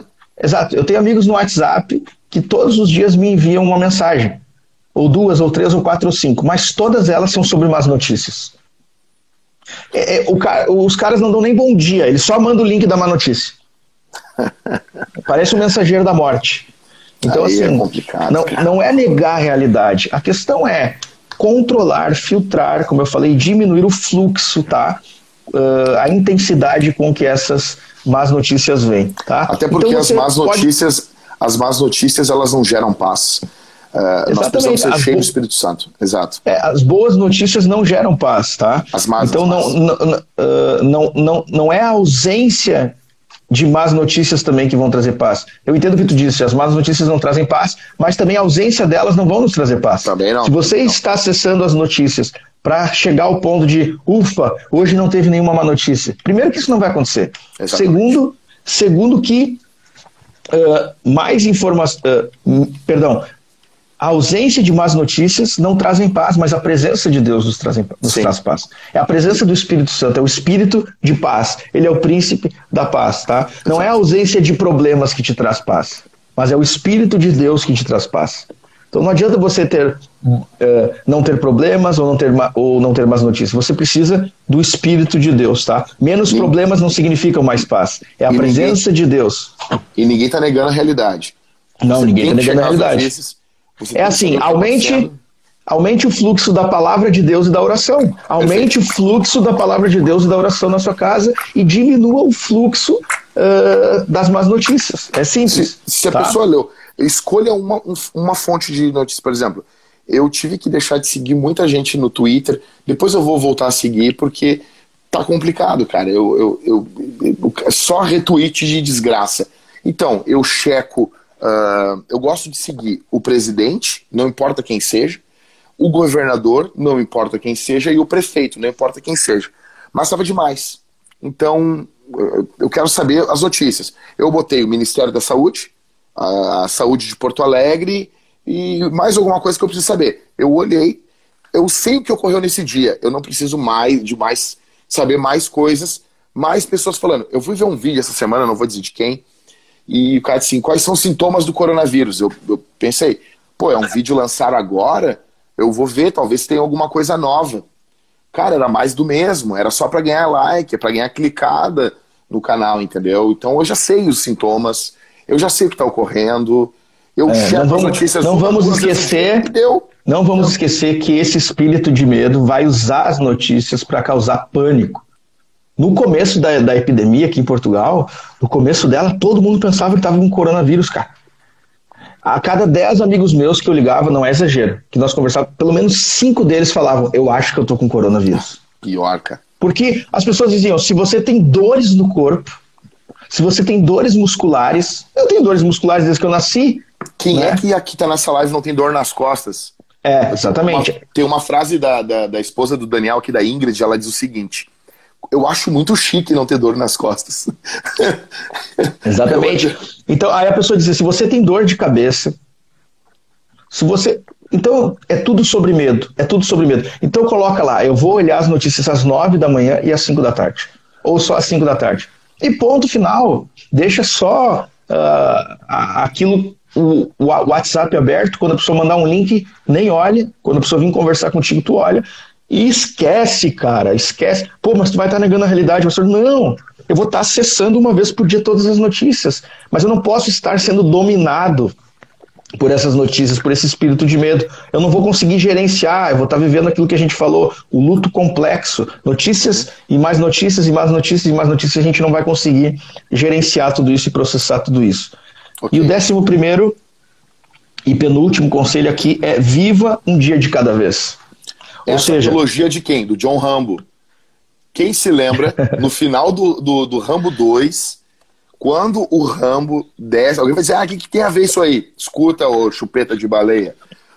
Quando o John Rambo volta do Vietnã, ele tinha ido pro Vietnã só para clicar fotos, ele volta do Vietnã com um helicóptero lotado de prisioneiros que foram resgatados, ele larga os prisioneiros, ele dá tiro nos, nos, nos computadores, tudo, e ele está indo embora, o coronel Troutman pergunta para ele: Como você vai viver agora, John Rambo? Aí o Rambo diz: Um dia após o outro. e sai é, caminhando. Rambo leu Jesus. Exatamente. Né? Então, basta, basta, cada dia. basta cada dia o seu mal. Então, Exato. assim, por que, por que a gente escreveu isso? Porque vai ter dias em que você vai acordar e vai acordar mal. O dia, o dia mal vem para todos os homens, né? Então, uh, vai ter um dia que tu vai acordar e não vai não vai estar tá bem, tá? Não vai estar tá bem, simplesmente já te, eu já tive esses dias. Eu estou liderando, eu estou pastoreando, estou fazendo tudo isso que a gente está falando aqui. Aí já teve teve um dia que eu acordei, sentei na cama e disse, ah, que droga, cara. É muito tenso essa situação. Tá? Uhum. Então, nesse dia, é, é, só esperar passar. É uhum. se esconder debaixo das asas do Senhor, é buscar o rosto de Deus, esperar passar. A Bíblia nos tem tantas promessas, lembre das promessas de Deus. Né? O choro pode durar uma noite, mas a alegria vem pela manhã. Então, uh, se apegue nas promessas de Deus no dia mal, viva um dia de cada vez, espere passar. Tá? A ideia a do maná, né, Ribas? A ideia do maná, né? a gente tem a tendência muito a se preocupar com o pão de amanhã, né? Então, a Bíblia diz, né? O pão nosso de cada dia nos dá hoje. Então, é. É então, o provérbio Deus tem, né? Senhor, me dá o, a porção diária. Eu só quero o suficiente para viver hoje. Pra, tá? exatamente, exatamente. Então, então viver um dia por último, e o último. O último é falar. se alegrar nas dádivas de Deus, encontrar motivos para se regozijar durante esse tempo. Desde coisas simples, por exemplo, eu agradeço a Deus porque tem o chimarrão. Ô, oh, cara. Ó, oh, brinda né? aqui, brinda aqui, brinda aqui. Então, assim. Uh, imagina, eu estou em Portugal e tem aqui uma ervanária que chamam, que vendem só ervas de todos os tipos, né? E, e ali o cara vende a erva barão, que parou de vir o versículo bíblico. Eu vou mandar um e-mail para eles perguntar por quê. Parou, eu abri, eu abri a minha ontem. Eu, eu, eu, eu, eu abri, não estava sem versículo bíblico, cara. Era um texto de provérbios, né, que vinha, né? É, era um, não, acho que era um salmo sobre a palavra. Não, não me lembro, mas era sobre a palavra de Deus. A palavra.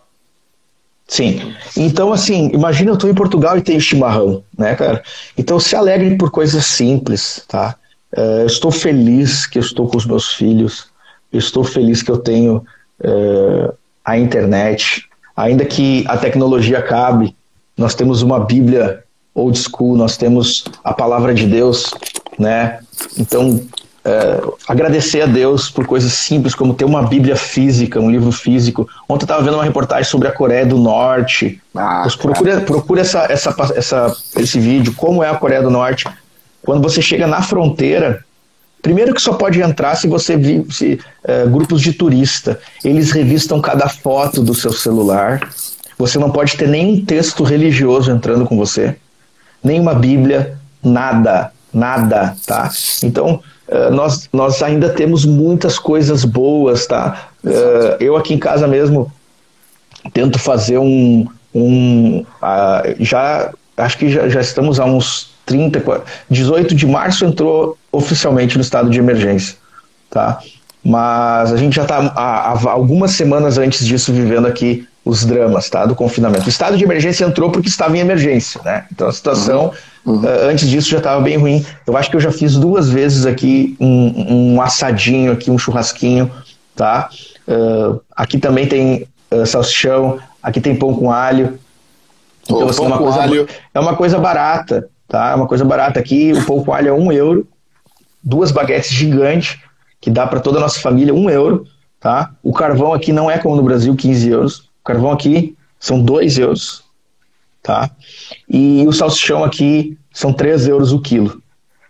Então, com 5 euros, com 5 euros, só o fato de tu estar tá ali com a carne, o cheirinho, as crianças vindo, eu botei uma música gaúcha aqui, botei mesmo Alma Campeira, volume 1, né? Então, assim, tu tá ouvindo um gauchesco, é uma dádiva de Deus, né? Tu tá ali com o teu salsichão queimando, né? Causando uma inveja santa pros vizinhos, aquele cheiro de carne por todo o bairro, né? Tomando teu chimarrão, uh, então com teus filhos brincando. Tem, a gente tem que encontrar motivos para nos regozijarmos nesse Exato. momento. Temos a internet, temos as redes sociais. Eu vi tanto filme bom, cara. Eu acho que eu vou fazer um, uma, um, um post sobre todos os filmes. Nossa, o preso do set, da sétima. Alguém vai me corrigir aí? O Milagre da, da Sétima Cela, acho que é. É um filme que está no Netflix, aí, o segundo mais visto aqui em Portugal. É sobre um, um cara que tem deficiência mental e foi preso, acusado de matar uma menininha. Que é filme de chorar do início ao fim. Então, esse que eu vi ontem do Ben Affleck, já vi o Bad Boys 3 aqui.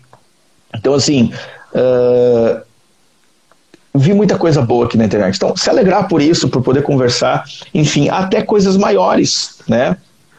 Então, uh, o mundo não vai, o mundo uh, todo pode acabar, como a gente falava, tá? Mas a gente tem que se regozijar no Senhor. Exatamente. Tá? Essas são as questão... coisas mais profundas que a gente tem Exato. que se regozijar. Uma coisa, eu tava falando para minha esposa assim, uh, tem feito uns dias lindos. Eu disse assim, meu amor, na verdade a gente tem muito mais coisa para se alegrar em Deus do que de temer. Tipo assim, Senhor. Tem um salmo que diz, né? Um dia chama outro dia. Calvino comentando esse salmo, ele diz que os ímpios eles não notam que uh, nós, não, nós não, não precisamos ficar preocupados assim, ó, Ribas, será que vai amanhecer? Será que Deus vai se lembrar de, de, de do sol levantar? Será que. Não. Tipo assim, é o cuidado de Deus amanhece. Deus está cuidando. Deus está cuidando. Tem pássaros cantando, tem ar. Tipo assim, eu falei pra Thalita assim, fazia tempo que, que eu não pensava, pô, eu tenho um ar para respirar. Alguém pode dizer, ah, que coisa idiota, até tu cair dentro de um lago, né? Enquanto tu não cai dentro do lago, tu não valoriza o ar que tu tem para respirar. Então, eu tenho um ar para respirar, como tu falou a questão da, da, do, do, Rio Grande do Sul, né? Tem pessoas de outros estados ouvindo a gente, talvez não entendam isso, mas a gente tem a música. Você pode se alegrar com as coisas do teu estado, da tua cultura, né? Então, assim, tem um pastor que ele disse assim, cara, gaúcho, gaúcho é louco, meu. Eu, por quê, pastor? Esse cara, eu tava em Jerusalém e eu vi os caras fazendo churrasco gaúcho lá, pilchado. O gaúcho. os caras tomando chimarrão e fazendo churrasco de espeto. Não é churrasco de grelha, churrasco com os espetos. Os caras são loucos. Eu, eu, quero dizer isso aqui, você é do seu estado, se você é carioca, paulista, se você é paulista, você tem o, o, o cachorro quente com purê. Se você é carioca, você tem a feijoada. Se você é mineiro, você tem a cachaça. Tô brincando. Assim. O mineiro, o mineiro é o melhor culinário, eu acho, do Brasil. Melhor também, também. Mineiro é demais. Então, assim, o que eu tô querendo dizer, cara?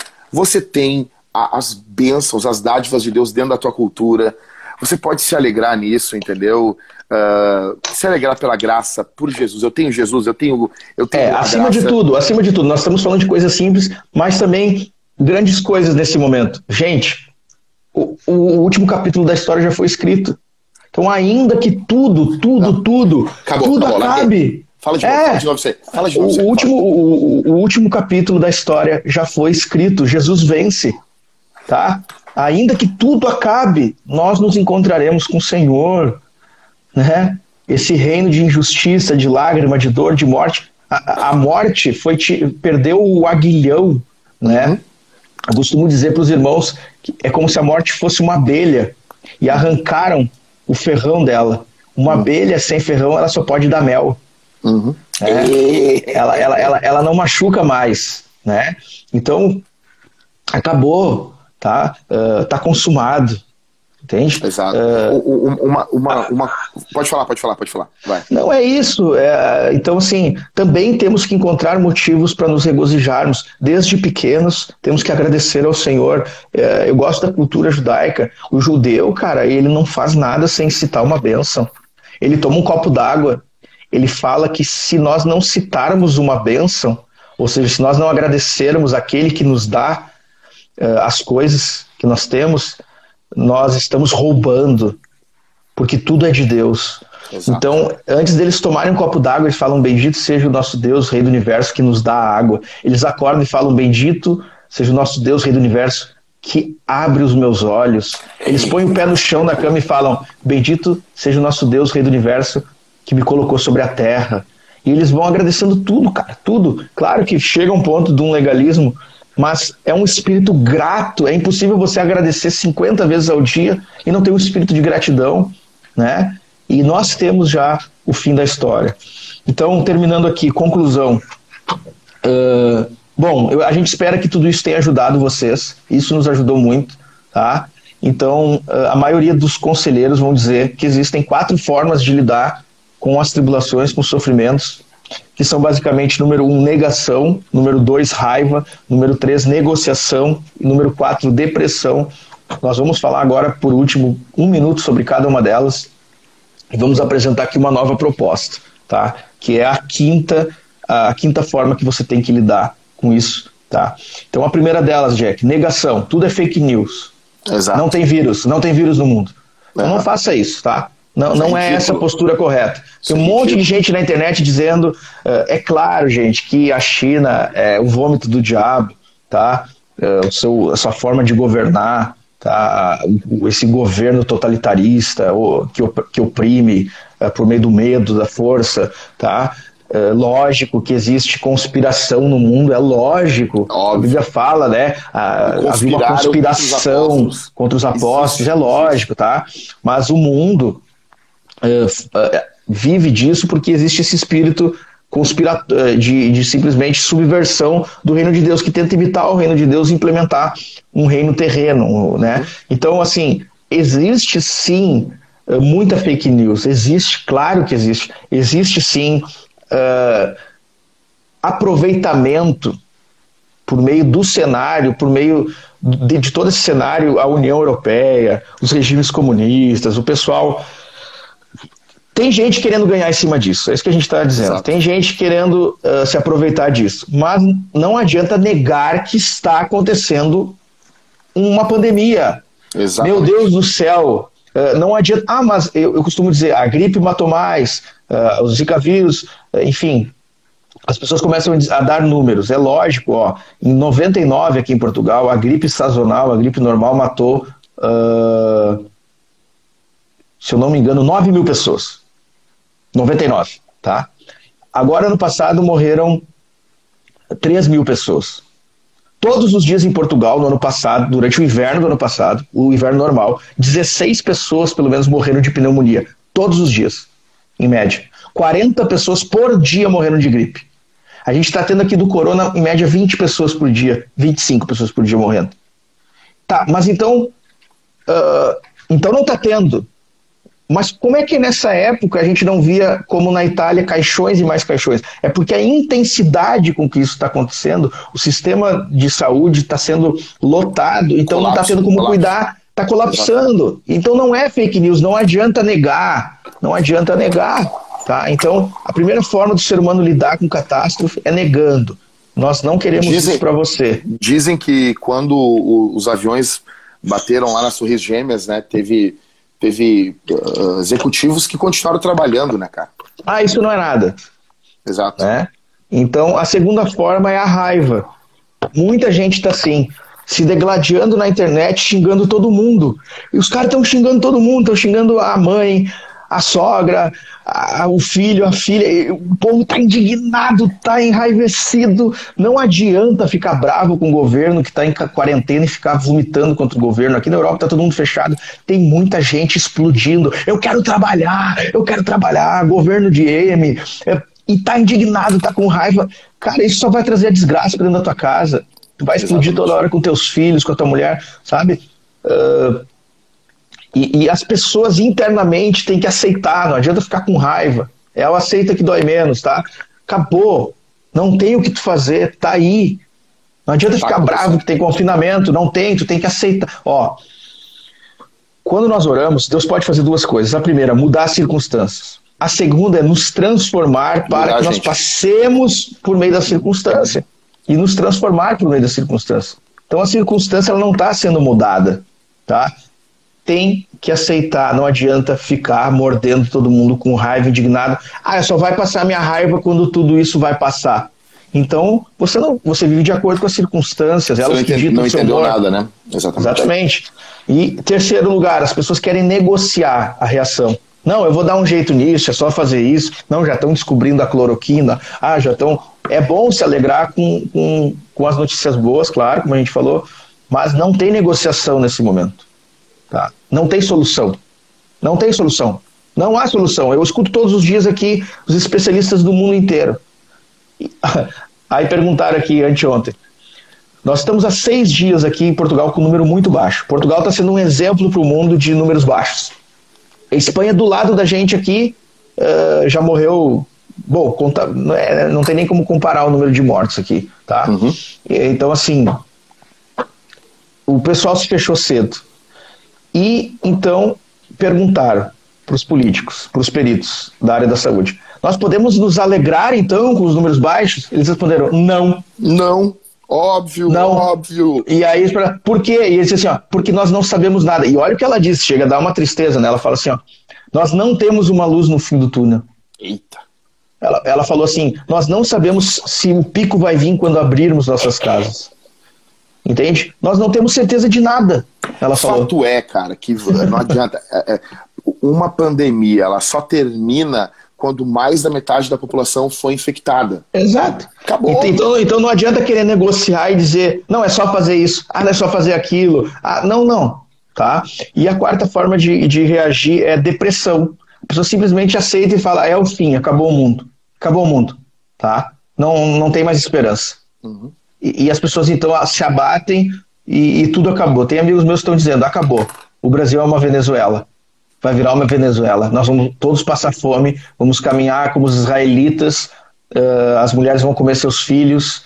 Uh, acabou, é o mundo, é o mundo, uh, acabou. A igreja vai fechar, os pastores vão tudo perder os, os, seus ordenados, não vão mais poder pastorear a igreja. Então, assim, a gente quer trazer aqui uma quinta opção. Qual é essa quinta opção, Jack? Reagir de que forma? A gente vai reagir com ação de graças. Thanksgiving. Exato. A ação de graças. Nós vamos reagir uh, agradecendo a Deus. Uh, eu sei que não é fácil, mas a Bíblia fala uma coisa chamada sacrifício de louvor. Tá? Nós vamos tributar a Deus sacrifício de louvor. Isso que o Ribas falou nada mais é do que as fases da, do luto, né? A negação, a ira, a negociação, a depressão, a aceitação. Os, os, os psicólogos dizem que o luto ele encerra quando a pessoa aceita. Só que os conselheiros bíblicos dizem que não. O luto só encerra quando nós damos graças, entendeu? Quando nós entendemos que aquilo foi algo que não pegou Deus de. Deus não foi pego assim.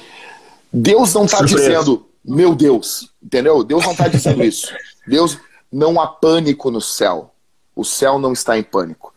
Eu queria dizer para quem está nos vendo que um texto, vai acabar de novo a nossa live, mas agora a gente tem que terminar. Mas tem um texto em, em, em Hebreus que diz que ele vive para interceder pelo seu povo. Ou seja, o texto ali ele vive para você. É, é, eu sei que isso soa muito. É, é a gente tem medo de falar isso, mas sim, Jesus existe para você. Quem está nos vendo nessa live, homens que estão nos vendo, você que está com medo de liderar a sua casa, Jesus existe para você. E se Jesus existe para você, há um futuro para você. E se há um futuro para você, há esperança para você. Existe esperança. Existe esperança, existe futuro, existe graça, existe amor. Ok? E se esse momento nos levar para a glória, alguns de nós, vamos para a glória com alegria, louvando Jesus, e outros ficarão aqui proclamando o Evangelho. Amém. Nós vamos estar tá aqui, né? A gente está, a gente tá, tá aqui, tá todo mundo junto, tem as redes sociais, o que vocês precisarem. Tá? O pessoal está pedindo muito ali os tópicos, a gente vai mandar os tópicos. Mandar, a gente está aqui para fortale fortalecer, para encorajar, para equipar, para ajudar, para servir. Tá? Como o Jack falou, o Senhor veio ao nosso favor. Jesus é Deus conosco e Deus Exatamente. para nós, né? Então ele passou por tudo que nós estamos passando. Jesus passou por opressão do império, Jesus passou por injustiça, Jesus passou por traição, por solidão, Jesus passou por tudo isso. E pelo poder do Espírito ele venceu tudo isso. O mesmo Espírito continua em nós. Então é, você pode passar isso como um estagiário, como um novato, tá? Porque você nunca passou isso, mas o Espírito de Deus já passou isso por todas as épocas, em todos os homens de Deus, durante toda a história, e ele não é um novato. Né? A Bíblia fala em Isaías 53 que ele foi experimentado, ele é um homem de dores, ele sabe o que é padecer, né? Uhum. E por conta desses sofrimentos, de toda essa questão emocional que Jesus passou, os sofrimentos emocionais, ele suou sangue e ele passou por isso, ele venceu isso e Deus nos deu desse mesmo espírito. Não é um espírito de medo, de covardia, tá? De temor, mas é um espírito de poder, de coragem, de, de domínio próprio, tá? Um poder de amor. E por meio desse espírito nós podemos vencer e passar tudo isso E na próxima, né? Porque os que são jovens talvez vão passar por mais tribulações. Vão estar mais tipo, preparados. Vão estar mais preparados para simplesmente Exatamente. conseguir passar essa experiência e, e, guiar a sua família e ensinar outros homens a também conseguirem passar por tudo isso. Deus usa, Deus está usando esse momento para nos preparar para o próximo. Isso não é para desencorajar ninguém, tá bom? Deus usa esse momento para nos encorajar para o próximo. Encerrando, eu quero encerrar com uma palavra, com uma citação do Matthew Henry, que ele diz assim: Pela luz da natureza, vemos um Deus acima de nós. Pela luz da lei, vemos um Deus contra nós. Mas pela luz do Evangelho, vemos Deus como Emanuel. Ele, Deus conosco, e o melhor de tudo, ao nosso favor. Deus está Quanto, conosco em Jesus. Quanto tempo tem aí, Jack? Caiu. Vamos orar? Vamos orar. Posso orar? Tem que ser em 30, 30 segundos. Pode orar, pode orar. Nós vamos fazer mais lives, pessoal. O pastor Rafael e eu, a gente vai ver e vamos anunciar aqui, tá bom? Pai, eu te agradeço pela vida do pastor Rafael e pela vida de cada homem, cada mulher que esteve conosco nessa live. Que o Senhor Deus os empodere e encha eles do teu espírito, que eles possam transmitir Jesus às suas famílias e assim como Cristo guia a igreja, eles possam guiar suas casas para o futuro e nós possamos em breve estarmos juntos, nos alegrando. Se não for aqui, que possa ser na glória e que o Senhor possa nos dar a oportunidade de, de termos uma reunião de homens na eternidade, onde vamos estar todos juntos ao redor de Jesus, contando histórias de vitória. No nome de Jesus eu te agradeço. Amém e amém. É isso. Man, vai cair. Deus abençoe. Toca aqui. Tamo junto. Cá. Tá bom? Tchau. Um abraço. Tchau. Beijo.